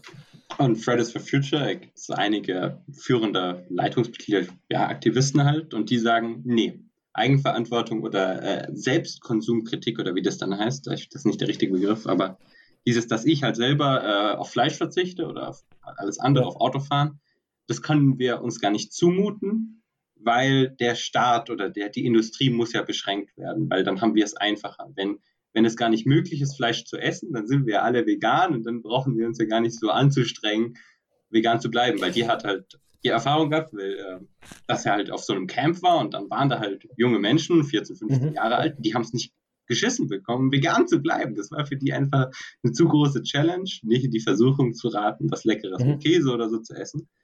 Und deshalb sagen die dann, ja, der Staat muss für uns wieder die Versicherung übernehmen, uns unsere Gese äh, Gewissen rein, reinwaschen ja. und halt sagen, komm, wir machen gar kein Fleisch oder kein Autofahren. Also Berlin gibt es ja auch die Initiative Autofrei. Ja. Genau, dann ist es ist einfacher als grüner Wähler, dann kein Auto mehr zu haben. Ja, wobei, also das ist, das, das, das, da sehe ich das Problem daran. Ähm, ich glaube, mit unserer Strategie, Eigenverantwortung zu übernehmen, sind wir eine extreme Minderheit. Also die sich selbst reflektiert und sagt, was kann ich denn tun? Ähm, und ich glaube, gerade was jetzt dieses CO2-Thema angeht oder die Klimaerwärmung, da hilft am Ende dann doch nur der staatliche Eingriff, weil keiner, den ich kenne, Bock hat, bei sich einzugreifen. Ja, aber, also falls du Hayek gelesen hast, Road to Serfdom, Weg in die Knechtschaft, genau das ist doch dasselbe. Wenn der Staat sagt, wir müssen gegen die Nazis kämpfen, also weil Hayek hat das äh, damals im Zweiten Weltkrieg geschrieben, um halt äh, vor der Selbstnationalisierung von England so ein bisschen äh, aufzupassen. Äh, und der hat halt gesagt, ja, okay, wenn, wenn der Staat halt wirklich die Planungsmacht hat, dann kann er sie missbrauchen und deshalb darf er sie gar nicht bekommen. Wenn der Staat, also das war jetzt auch letztens das Gerichtsurteil, äh, das hast du vielleicht mitbekommen, äh, wegen dem Klimaschutzgesetz, das war mhm. ja nicht weitreichend, weil das ja. Bundesverfassungsgericht hat geurteilt, wenn wir unser Klima nicht schützen, dann schränken wir die Freiheit viel zu stark ein. Und äh, dann auch weiter hinten im Urteil stand halt drin, dass sie in Zukunft sich vorstellen können, sowas äh, generell mehr gesetzlich zu regeln, dass halt äh, Klimaschutz oder halt äh, Verhaltensweisen gerichtlich beschränkt werden, damit wir dem Klima besser dienen. Und das ist für mich voll die Dystropie, wenn ich äh, 1984 ja. und äh, Brave New World gelesen habe, dann kommt mir das Grauen. Also selbst wenn der Staat gut ist, er sollte keine Macht haben weil es ist, weil er kann sie missbrauchen. Das, was, was passiert, was er tut, ja. Ich habe dann immer ähm, die einzige Staatsform, die hat noch keiner ausprobiert, die ich äh, immer mal wieder so intern äh, vorschlage, meistens in meiner Firma, ist der wohlwollende Diktator. Ähm, ein Mensch, der in sich komplett altruistisch ist, der in sich überhaupt keine persönlichen Bereicherungen sieht oder keine persönliche Also so ein Spahn kann man ja sagen, der sucht schon auch seine persönlichen Vorteile. Andere Politiker, die bei der CDU hat man es jetzt massiv einfach gesehen, dass sehr viele CDU-Politiker sich mit den Masken, mit Aserbaidschan und so weiter persönlich bereichert haben. Was ich, von was ich spreche, ist halt komplett das Gegenteil. Jemand, der losgelöst von diesen Bedürfnissen ist oder von dieser Art und Weise, in der aber den Staat leitet und quasi als wohlwollender Diktator nach bestem Wissen und Gewissen ähm, seine Entscheidungen trifft und nicht auf die nächste Wahl gucken muss und nicht auf die Wählerschaft, aber dann halt auch nicht zu so einem Stalin verkommt, der mit äh, massiver Psychose anfängt, irgendwie 10 Millionen Leute umzubringen. Aber das ist halt die massive Utopie. Ähm, was, ich habe es halt erlebt in, in einigen Firmen, in denen ich gearbeitet habe, wenn, wenn da ein Firmenchef drin ist, dem der Laden gehört, der gut von seinem Laden leben kann, der sein schönes Häuschen, sein schönes Auto hat, die Familie ist glücklich, dann ist der gar nicht mehr so auf Gewinnmaximierung aus und nicht mehr auf persönlicher Bereicherung, sondern dann fängt plötzlich bei dem die Idee an, äh, ich will, dass es hier alle gut haben und dass alle gerne hierher kommen und dass es kein Beef gibt und dass wir gemeinsam was Geiles rocken sozusagen. Also die mhm. Attitüde, was Cooles zu machen, ist trotzdem da, aber ohne massiven Druck und ohne Angst zu fabrizieren und so weiter. Und das war immer ein, für mich persönlich, ein sehr intensives und schönes Arbeitserlebnis, in so einer Firma zu arbeiten. Ja, das glaube ich dir. Und so, also ja, jemand, der halt frei von Lobbykämpfen ist, äh, frei von allem, der könnte dann die besten Entscheidungen treffen ähm, und eben sich nicht beeinflussen lassen, dass die Steuer nicht vereinfacht wird, weil sonst eine Million Steuerberater arbeitslos werden würden, sozusagen. Aber das ist wahrscheinlich auch nur, ups, das ist wahrscheinlich auch nur eine Utopie. Ja, und äh, das stimmt. Aber es ist, also ja, der wohlwollende Diktator ist, hat was Positives. Aber das halt, geht halt auch nur, wenn ich mich selber wieder jemandem unterwerfe. Also genau. jemand, jemandem die Macht übertrage und sage, du weißt besser, was richtig und wichtig für mich ist, als ich. Und wie hast du dich damals oder hast du dich schon mal mit diesem Ansatz, die spielen mittlerweile keine Rolle mehr, die Piratenpartei, ähm, die hatten einen Ansatz von Liquid Democracy äh, initiiert, wo du delegieren kannst. Also du kannst die Entscheidungen. Leider ja, vorbeigegangen. Ich bin zu jung. Also als ich ja. so angefangen habe, mich für sowas zu interessieren, war ich 15, 16 und dann waren die ja schon gar keine Sache mehr. So nett, aber die hatten ein inter interessantes Konzept, wo du sagen konntest, ähm, es gibt tausend Entscheidungen, die pro Jahr in einem Staat getroffen werden müssen. Und du konntest äh, einige Bereiche, in denen du dich auskennst oder die dir egal sind, delegieren. Aber die Bereiche, wo du aktiv an, äh, an Wissen hattest oder gefragt werden wolltest, liegen bei dir. Das mhm. fand ich damals ein interessantes Konzept, weil, keine Ahnung, mir sind jetzt Familiengesetze aktuell egal zum Beispiel oder mir sind auch Schulgesetze egal, weil ich weder Schüler bin noch äh, Schüler in meinem Umkreis habe. Was könnte ich dann an, an jemanden delegieren, dem ich das Verständnis zutraue. Aber ich kann jederzeit entscheiden, ob ich dieses Delegat zurücknehme, an wen anders spiele. Äh, und die haben aber dann meine Stimme, die sie quasi in diese Entscheidung mit einbringen können. Andererseits bei Steuergesetzgebung oder bei Aktiengesetzgebung könnte ich die Stimme für mich behalten und eben dann direkt abstimmen. Aber niedrigere Kapitalertragssteuer. Ich traue es halt auch nicht zu, weil ähm, ich glaube halt, die meisten, für die meisten Menschen ist die ist, die Welt ist extrem komplex und die Gesetze sind extrem komplex und die Abhängigkeiten sind extrem komplex und du kannst gar nicht mehr dich bei allem auskennen und vielleicht mhm. ist es auch sinnvoll, dass du bei manchen überhaupt kein Mitspracherecht hast. Möglicherweise. Mhm. Solange halt dann die Macht nicht missbraucht wird, ja. Solange die, aber wie stellt man das sicher? Das ist halt immer der Faktor. Indem man dem Person keine Macht gibt, aber dann hat man halt das, was du gerade gesagt hast, man muss sich in ja. alle Bereichen kümmern. Eigenverantwortung ist auch ein ja. großes Problem. Ja, so eine Herausforderung. Also schlicht, wir kommen zu dem Punkt, wir haben keine super, wir haben die, die Ideallösung haben wir nicht dafür, ne, oder? ja, ja. Hm. Naja. Ähm, ja, cool. Ähm, jetzt haben wir extrem lang über Politik und die Welt diskutiert, aber ich fand das mal sehr spannend, vor allem ähm, ich meine, du bist 19 und hast dir schon so einen Kopf gemacht und hast dir schon so Einblicke verschafft, wo ich weiß nicht, ob das bei allen in deiner Altersgruppe so ist, aber ich hatte mit 19 oft auch noch andere Dinge im Kopf. Ähm, aber finde ich, finde ich, auf jeden Fall war es für mich eine sehr interessante Diskussion. Auch, Darf also, ich dich noch was fragen? Ja, ne, frag, hau raus, so viel du willst. Ja, genau. Weil ähm, du hast ja dein Vermögen und du hast ja fährst auch eine halbe Dividendenstrategie, wenn ich es richtig mhm. weiß. Ähm, und äh, du hattest es im ersten Podcast gesagt, aber bald bist du an der Summe, wo du theoretisch aufhören könntest zu arbeiten, weil du dann halt vom Kapitalfluss äh, genug Cashflow hast, um dich ja. zu refinanzieren.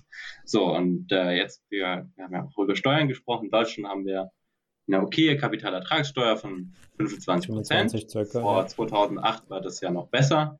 Ja. Da hat man ja nach ein Jahr Haltedauer ja kostenfrei. Das war für so eine Strategie, vor allem für die Altersvorsorge, ein super Konzept, warum man auch immer das aufgehört hat.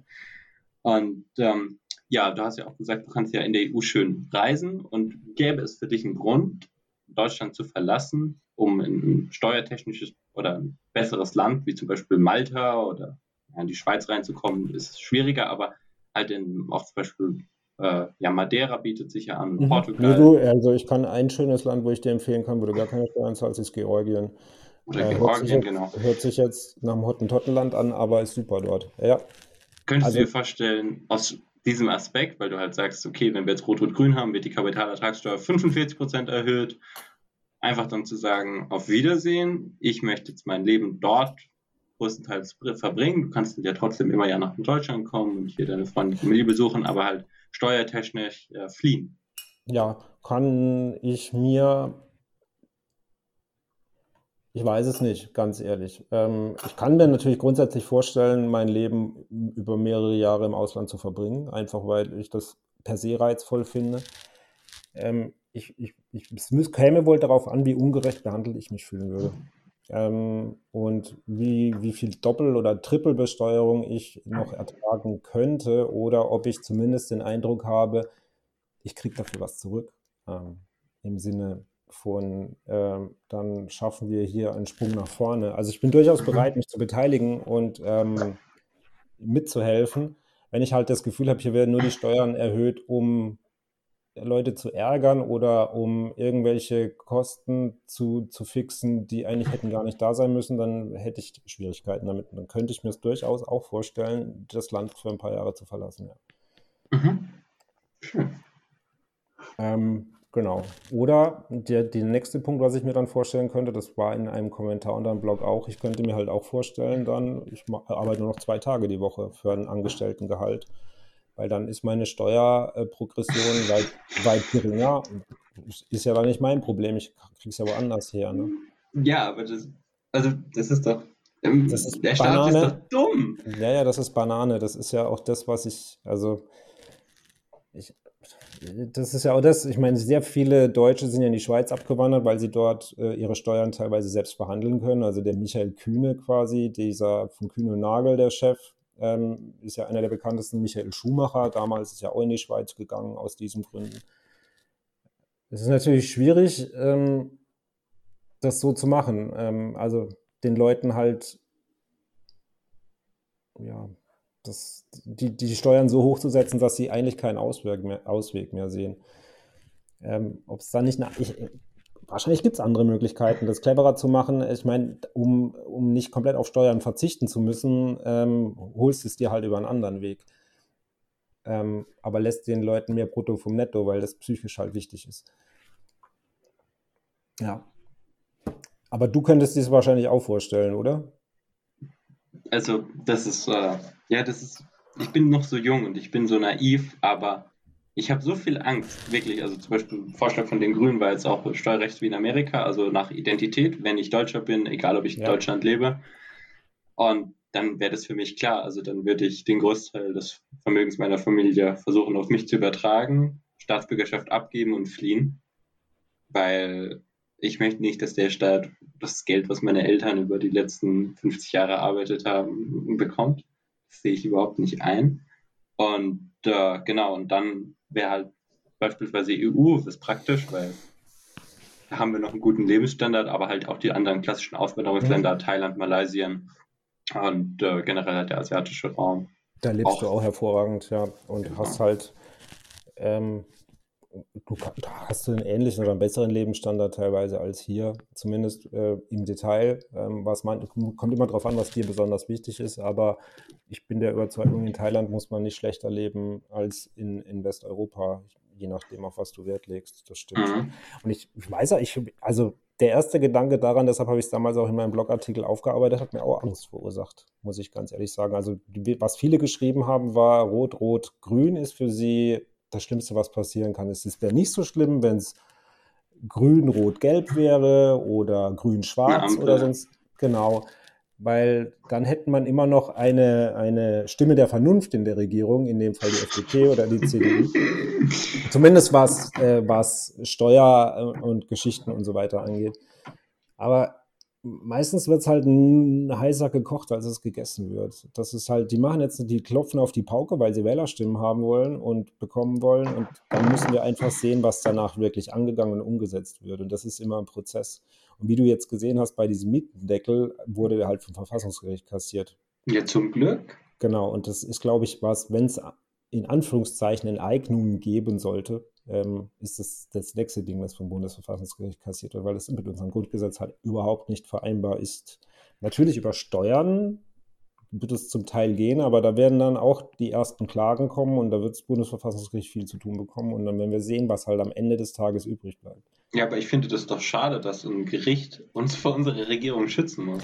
Das ist aber schon seit vielen Jahren so, auch mit Vorratsdatenspeicherung, Daten, äh, ja, ich, ich sage immer, das Schönste, was Deutschland hat, ist das Bundesverfassungsgericht auf politischer Ebene.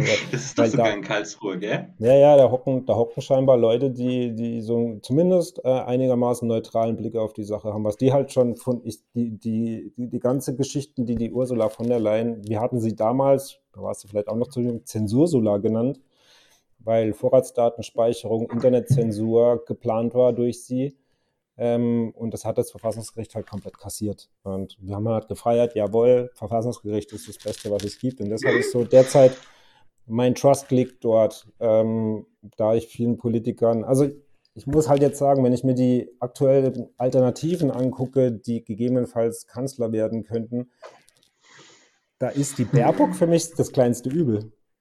Das muss ich, ja, muss ich leider sagen.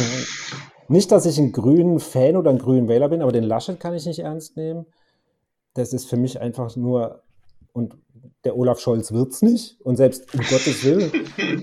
Ja, und jetzt, und jetzt, richtig, und jetzt bin ich so weit, dass ich sage, die, die, die, die Baerbock ist das kleinste Übel für mich. Die schlechteste aller Kanzlerinnen mit Ausnahmen aller anderen. Genau. Das ist übel, aber so ist es. Aber okay, jetzt waren wir wieder zur Politik abgedriftet, ja. haben wir genug drüber gesprochen. Noch was anderes. Auch äh, Karlsruhe hat ja schön entschieden, europäische Schulden. Also, weil das ist was, wo ich, wo ich mich wirklich sehe, auch im Studium, Zentralbankpolitik, dass wir wirklich Eurobonds bekommen. Das finde ich ist mit das Schlimmste oder Schwierigste überhaupt. Also, okay, wir haben, also ich würde sagen, wir haben zwei große Probleme in Deutschland. Die Überalterung der Gesellschaft. Mhm und europäische Schulden. Europäische Schulden findest du kritisch? Super kritisch. Also wenn ich mich mehr auf deinen Nacken verschulden kann, dann werden, wirst du nicht glücklich, weil du hast dann nicht mehr die Finanzhoheit. Das ist richtig. Ich, ja, ja, das ist richtig. Das Bundesverfassungsgericht hat das jetzt ja nur durchgewunken, weil halt eben die EU-Kommission gesagt hat, wir haben das zweckgerichtet, das ist zur Bekämpfung der Corona-Maßnahmen etc. Und ja, okay, da stimme ich auch zu. Also, weil das ist, hat ja auch einen großen Vorteil, wenn man sich als Staatsbund verschuldet. Die Bonität ist grandios ja. und generell die ja. Zentralbank kauft ja eh alles. Also, es ist egal, genau. was die Bonität ist. Aber das Problem ist halt, dass, äh, wenn man abhängig ist von billigem Geld oder halt, was man halt Kapital zur Verfügung gestellt bekommt, jedes Mal um neu zu investieren, dann bei der nächsten Rezession heißt es, wir brauchen wieder europäische genau, Schulden. Ich habe ja, ich habe aus Solidaritätsgründen, ich habe nichts gegen gemeinsam europäische Schulden, wenn sie Regeln unterliegen. Also wenn sie nicht, also wenn sie, äh, wie es damals den Stabilitätspakt gab vor der 2008er Finanzkrise, wo es eben hieß, die maximale Verschuldung des Staates oder eines Staates der EU darf 60 Prozent sein. ja, ja, wir sind in Italien beim Dreifachen. Ja, also aber laut der neuesten Studie der Deutschen Bank wäre Italien ohne die EZB schon insolvent. Insolvent, genau, weil wir alles gerissen haben. ich, ich habe nichts gegen diesen Solidaritätsgedanken, wenn er dann aber mit harter Hand geführt wird. Also wenn eben dann ähm, halt wie in Griechenland dann äh, extreme Auflagen da sind, damit der Laden wieder irgendwie auf, auf die Schiene kommt und nicht komplett abdriftet. Ich habe halt ein Problem, wenn das so unlimitiert und unkontrolliert ist. Mhm. Und also, weil Verfassungsgericht hat ja gesagt, ja, es ist ja kontrolliert, etc. und ja. haben es dann ja durchgewunken. Das erst, die erste Klage wurde ja abgelehnt, aber in der zweiten Kammer ging es durch. Und, äh, andererseits, andererseits ist halt derzeit so, äh, dass die, die, die Bonds Minuszinsen machen, sprich, ähm, je, je mehr Schulden die aufnehmen, desto weniger Geld müssen sie zurückbezahlen. Das was ja halt, auch irgendwie. Das, das, das ist aber halt, das ist halt das, was mich halt komplett beruhigt gerade, weil äh, bei ja, ja, Deutschland hat äh, letzten, letztes Mal, als sie Schulden aufgenommen haben, äh, durch die Negativzinsen 2 Milliarden Euro extra kassiert. Genau. Das Und das, ist, das ist, also, was hältst du von der MMT? Oder M MMT Modern uh, Monetary Theory, also halt wie sich der Staat verschuldet, weil der Staat hat das Geldmonopol, das heißt die Zentralbank kann immer Geld ja, ja, drucken, um die Staatsanleihen zu kaufen, weil halt das läuft. Ja gut, dass, dass, dass, dass, dass das reihenweise schief geht, sieht man in Dutzenden von Ländern weltweit. Also, Würdest du sagen? Also, weil das bekannteste Beispiel dafür ist ja Japan. Und Japan, also weil große Gefahr, was ich damals halt auch gesehen habe und mittlerweile nicht mehr so. Sorry, wir strecken jetzt das ja, Gespräch, ja, aber es hat Lust. War ja das, äh, der naive Glaube, Geldmenge direkt Inflation. Hat ja. ja nur indirekt was miteinander zu tun. So, und in Japan haben wir seit 20 Jahren kein Wachstum, keine Inflation, aber horrende Schulden. Japan ist noch schlimmer verschuldet als der Libanon. Ja, ja, ja. Oder, oder welches Land meintest du jetzt, wo die MMT oder halt die Zentralbankpolitik aus dem Ruder läuft? Das war ja die, die schönsten Beispiele in den letzten Jahren waren eigentlich klar Venezuela, äh, waren Argentinien, Türkei, ähm, Türkei ja. diverse afrikanische Länder.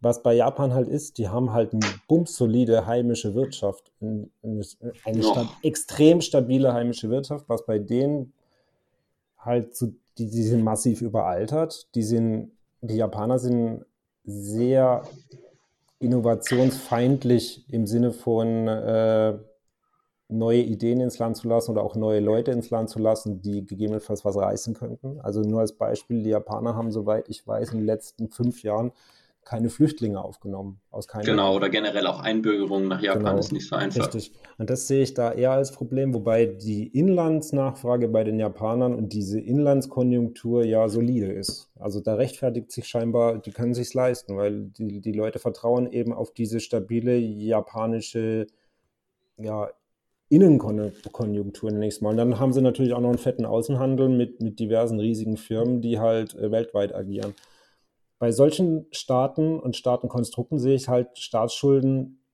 zwar kritisch, aber nicht existenziell problematisch. Mhm. Ähm, andererseits sind es halt so, so, so Bananenrepubliken wie Venezuela, wo du dir fragst, wie können die je Staatsschulden machen bei den Ölvorkommen. Ähm, Der Sozialismus ist.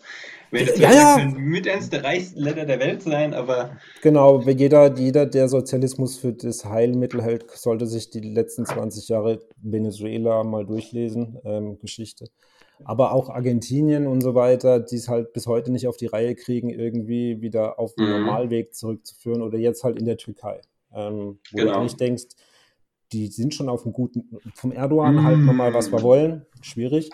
Aber äh, ja, die türkische Lira verliert halt jetzt in, im schönen runden äh, Wert nach Wert nach Wert. Und, und die Währung an sich verliert auch an Kaufkraft. Wir haben in der Türkei 17% Inflation. Ja. Das ist also für die Leute, da gab es ja auch gerade einen großen Skandal mit so einer Kryptobörse, die irgendwie hops genau. genommen wurde, wo der Typ geflohen ist.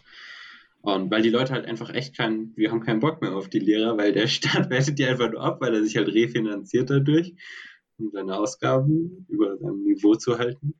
Und alle Sparer zahlen. Das war, also ich hatte Wohlstand für alle gelesen, das war mit meinem erstes wirklich Volkswirtschaftsbuch. Und Ludwig war Feind davon. Also er hat gesagt, das ist, also die Inflation muss so gering wie möglich gehalten werden, weil das ist der Raub an den Leuten, die sparsam leben oder halt Geld ansparen und auf dem Sparkonto haben, wie unser Finanzminister. Ja. Wobei ich muss halt sagen, es hat immer einen Ausgleich gehabt. Also ich kann mich erinnern, mein Opa, wo der gestorben ist, hat er mir ein paar Bundesschatzbriefe ver, ver, ver, vererbt. Sind das Anleihen? Da, hm, genau, das sind Bonds, Bundesschatzbriefe. Ähm, die wurden im letzten Jahr, der, bevor der Rückzahlung mit 9,5 Prozent verzinst. Ähm, wobei wir hatten damals eine Inflation von 7 Prozent pro Jahr mhm. circa. Und jetzt haben wir Zero Bonds oder Negative Bonds plus eine aktuell zumindest noch, wir müssen jetzt das Jahr abwarten, äh, äh zumindest hatten wir in den letzten zehn Jahren sehr geringe Inflationsraten. Mhm. Was halt für mich darauf schließen lässt, dass es, dass, dass, dass es doch irgendwie funktioniert und dass es halt diesen Ausgleich irgendwie immer gibt. Aber du bist ja auch alt genug, hast du es ja auch gerade gesagt, du hast ja auch schon Zeiten mit höherer Inflation mitbekommen. Also ich ja. lebe jetzt ja 20 Jahre, ich habe eigentlich nie was anderes außer die Preisstabilität 2% ja. der EZB mitbekommen. Okay, also dieses Jahr würde ich schon sagen, also ja, ich muss mich jetzt auch selber einkaufen und äh, merke halt schon, also Obst, und Gemüse kaufe ich mir nicht. Die, nee, nee, du hast, äh, solltest du, aber ist gesund für dich. ähm, aber du hast, du hast recht, ähm, die, die, die Lebensmittelpreise sind massiv gestiegen in den letzten ja, ich würde schon sagen, seit der Corona-Krise sind Lebensmittelpreise. Also ich zahle, früher hatte ich so meinen Standardeinkauf, war halt irgendwie so 40 Euro, jetzt ist mein Standardeinkauf so circa 50 Euro. Gefühlt. Ähm, aber das sind meine gefühlte Inflation und mhm. da hast du schon recht. Deshalb bin ich mal gespannt, wo wir Ende des Jahres stehen ähm, und was wir dann an Inflation haben. Und das Witz wäre halt, wenn wir eine hohe Inflation bei Nullzinsen haben, ähm, dann können wir ja noch können wir einfach nur weiter Schulden machen, weil es wird ja eh weniger wert und wir zahlen keine Zinsen drauf. Naja, man, also von der Zentralbank her sagt man so, deshalb äh, die Zentralbank muss, also sollte den, den Zins erhöhen, wenn wir halt eine zu hohe Inflation haben, damit halt mehr Geld zurückgelegt wird. Es gibt nicht so eine Kreditflut um halt gegenzusteuern. Eben, also 2% ist ja das erklärte Ziel. Auch ja. das finde ich fragwürdig. Warum ist Preisstabilität 2% Inflation? Das hat zwar ökonomische Gründe, aber es, sie hätten es ja auch 7% festsetzen können. Das ist ja deren Willkür. Ich habe ja keinen Einfluss auf die EZB. Ja. Und damit habe ich große Probleme. Ich, Hashtag anti-EZB. Ich, äh, ja, ja, nee, ist ja, ist ja in Ordnung. Also äh, passt. Also die, man darf die auch kritisieren. Die Fragen oder die Dinge, die die machen, ist halt immer nur die Frage, wie weit ist das eigene Entscheidung, wie weit ist das halt gewollt? Ne? Oder werden sie dazu gebracht, solche Entscheidungen zu treffen? Okay, darf ich jetzt, ah, komm, ich will dich jetzt noch weitere Sachen fragen. Ähm, hast du mitbekommen, dass die EZB mittlerweile auch private Unternehmen Anleihen abkauft? Nee, das wusste ich nicht. Genau, das war jetzt, Also sprich, äh, die, die, kaufen, die kaufen Firmenbonds. Äh, genau, um die halt auch zu refinanzieren. Aber das halte ich, der, das halte ich für schwierig, ja aber mit der Einschränkung, dass sie halt, also mit der Begründung, sie unterstützen die EU, das Klimaziel für 2050, sie kaufen Anleihen von Unternehmen, die halt Carbon Emission versuchen zu reduzieren und so mhm. Zeug. Mit dem Hintergrund. Und das, hat, das halte ich für kritisch, weil äh, äh, also quasi äh, äh Firmenbonds das ist für mich immer so, äh, also eine Firma gibt ja eigentlich nur einen Bond raus, wenn sie sich sonst nicht mehr refinanzieren kann oder wenn ihre Kreditwürdigkeit so schlecht ist, dass, äh, dass andere schwer, äh, schwer haben. Dort. Ist es so? Also mit Firmenanleihen kenne ich mich jetzt nicht so gut aus, aber ich weiß, es gibt zum Beispiel auch Microsoft oder Apple oder Amazon-Firmenanleihen, wenn ich es richtig weiß. Und äh, die sollten ja in den letzten zehn Jahren keine Probleme gehabt haben. Die hatten keine Probleme, aber es, es, gab halt viele kleinere äh, Firmen, die, also ich bin kein Experte auf dem Bondmarkt. Ähm, ich habe halt das Aber du hast doch Anleihen. Ich habe aber nur noch eine, Bombardier. Und da weiß ich halt wegen dem Hintergrund wieder Flugzeugfertigung und so weiter, dass die halt ein Problem hatten, sich zu refinanzieren oder eben nur Bankkredite bekommen haben, wenn auch die Bonds gezeichnet wurden. Also ähm, die Banken wollten halt nicht alles schultern. Mhm. Deshalb, und viele Firmenanleihen sind halt zwar okay, aber nicht immer so, äh, wir zahlen die, ja, weiß nicht. Also es, es, gibt halt, es gibt halt aus meiner Sicht mehr kritische Firmenanleihen oder mehr riskante Firmenanleihen als Staatsanleihen. Deshalb halte ich das eigentlich nicht für gut, wenn die EZB ähm, sich in Firmenanleihen investiert, auch wenn wir uns Klimaschutz und so weiter auf die, auf die Fahne schreiben oder die, die EZB sagt, wir kaufen nur von gewetteten äh, Firmen die Bonds. Mhm. Und die zweite Sache ist, um dann auch mal langsam zum Schluss zu kommen, ähm, wir haben es ja angefangen, ganz am Anfang vom Gespräch über den Rohstoffmarkt, steigende Rohstoffpreise. Ja. Jetzt äh, Normalerweise überträgt sich das dann ja, weil jetzt die Rohstoffpreise steigen, steigt im Baugewerbe die Preise, das Baugewerbe, äh, wir haben also so eine leichte Inflationsrolle oder eine Welle, die halt durchgeht. Ja. Und äh, wir hatten das ja auch schon früher in Amerika, Zeiten der Stadtflation, Ölkrise, 7%, 10% Inflation war ja möglich. Und ähm, an sich, also die Frage ist eigentlich, wie siehst du deine Aktien, falls wir eine höhere Inflation bekommen sollten? Weil eigentlich steigt dann ja auch der Umsatz und die Kredite werden ganz gut abbezahlt. Also eigentlich für Aktienbesitzer ist es nicht allzu schlecht, oder? Für Aktienbesitzer ist es nur dann erstmal schlecht, wenn da, daraufhin natürlich auch die Zinsen steigen. Ähm, das war immer der Klassiker, wenn, wenn, wenn, genau. Ähm, der zweite war sonst eher so ein Nullsummenspiel, weil wenn die Preise steigen, verdienen die Firmen erstmal mehr Geld, okay, aber sie müssen dann auch natürlich teurer einkaufen und irgendwann schreien auch die Arbeitnehmer, dass sie natürlich eine Gehaltserhöhung wollen. Das ist das, was ich 20 Jahre erlebt habe, dass es in der IG Metall eben jeweils jedes Jahr die Tarifrunden gab, wo die alle dreieinhalb Prozent mehr wollten, was gerechtfertigt war, weil die Inflation auch in dem Maße gestiegen ist. Und das war für die Firmen eher ein Nullsummenspiel. Ähm, oder mit, kam halt verspätet dann zurück, dass eben dann die Löhne stiegen und dementsprechend die Kosten stiegen. Aber das für den Aktienmarkt als solches waren steigende Zinsen immer das Problem, weil dann plötzlich diverse äh, Institutionen. Mhm, andere mehr, Investments genau. äh, möglich sind und dann halt eine Asset-Umschichtung. Das war ja auch genau. eine große Sorge jetzt, weil wenn die Staatsanleihen in Amerika hochgehen, äh, dass halt dann eine alternative Investmentmöglichkeit da ist. Aber zum Glück sind die ja schön im Keller. Ja, das stimmt, ja. Müssen wir abwarten. Also wenn die Zinsen steigen, steigen sie ja eh immer nur sehr langsam ein paar Basispunkte. Ja, aber okay, wenn wir jetzt mal sagen, wir, ja, ich bin jetzt ja 20, wenn ich 30 bin, ja. ähm, denkst du, dann steht Europa wieder so wirtschaftlich da? Wir haben uns von Corona erholt, wir haben Italien auf die Beine geholt, dass die EZB langsam wieder mal den Zins auf 3, 4 Prozent heben kann. Das Oder weil, die, weil das, das ist, ist ja, gute Frage. Schulden ist ja eine Sucht wenn ich mich ja. zu den und den Konditionen refinanzieren kann, dann nutze ich das natürlich auch aus. Genau. Und das geht ja nur so lange gut, wie es gut geht.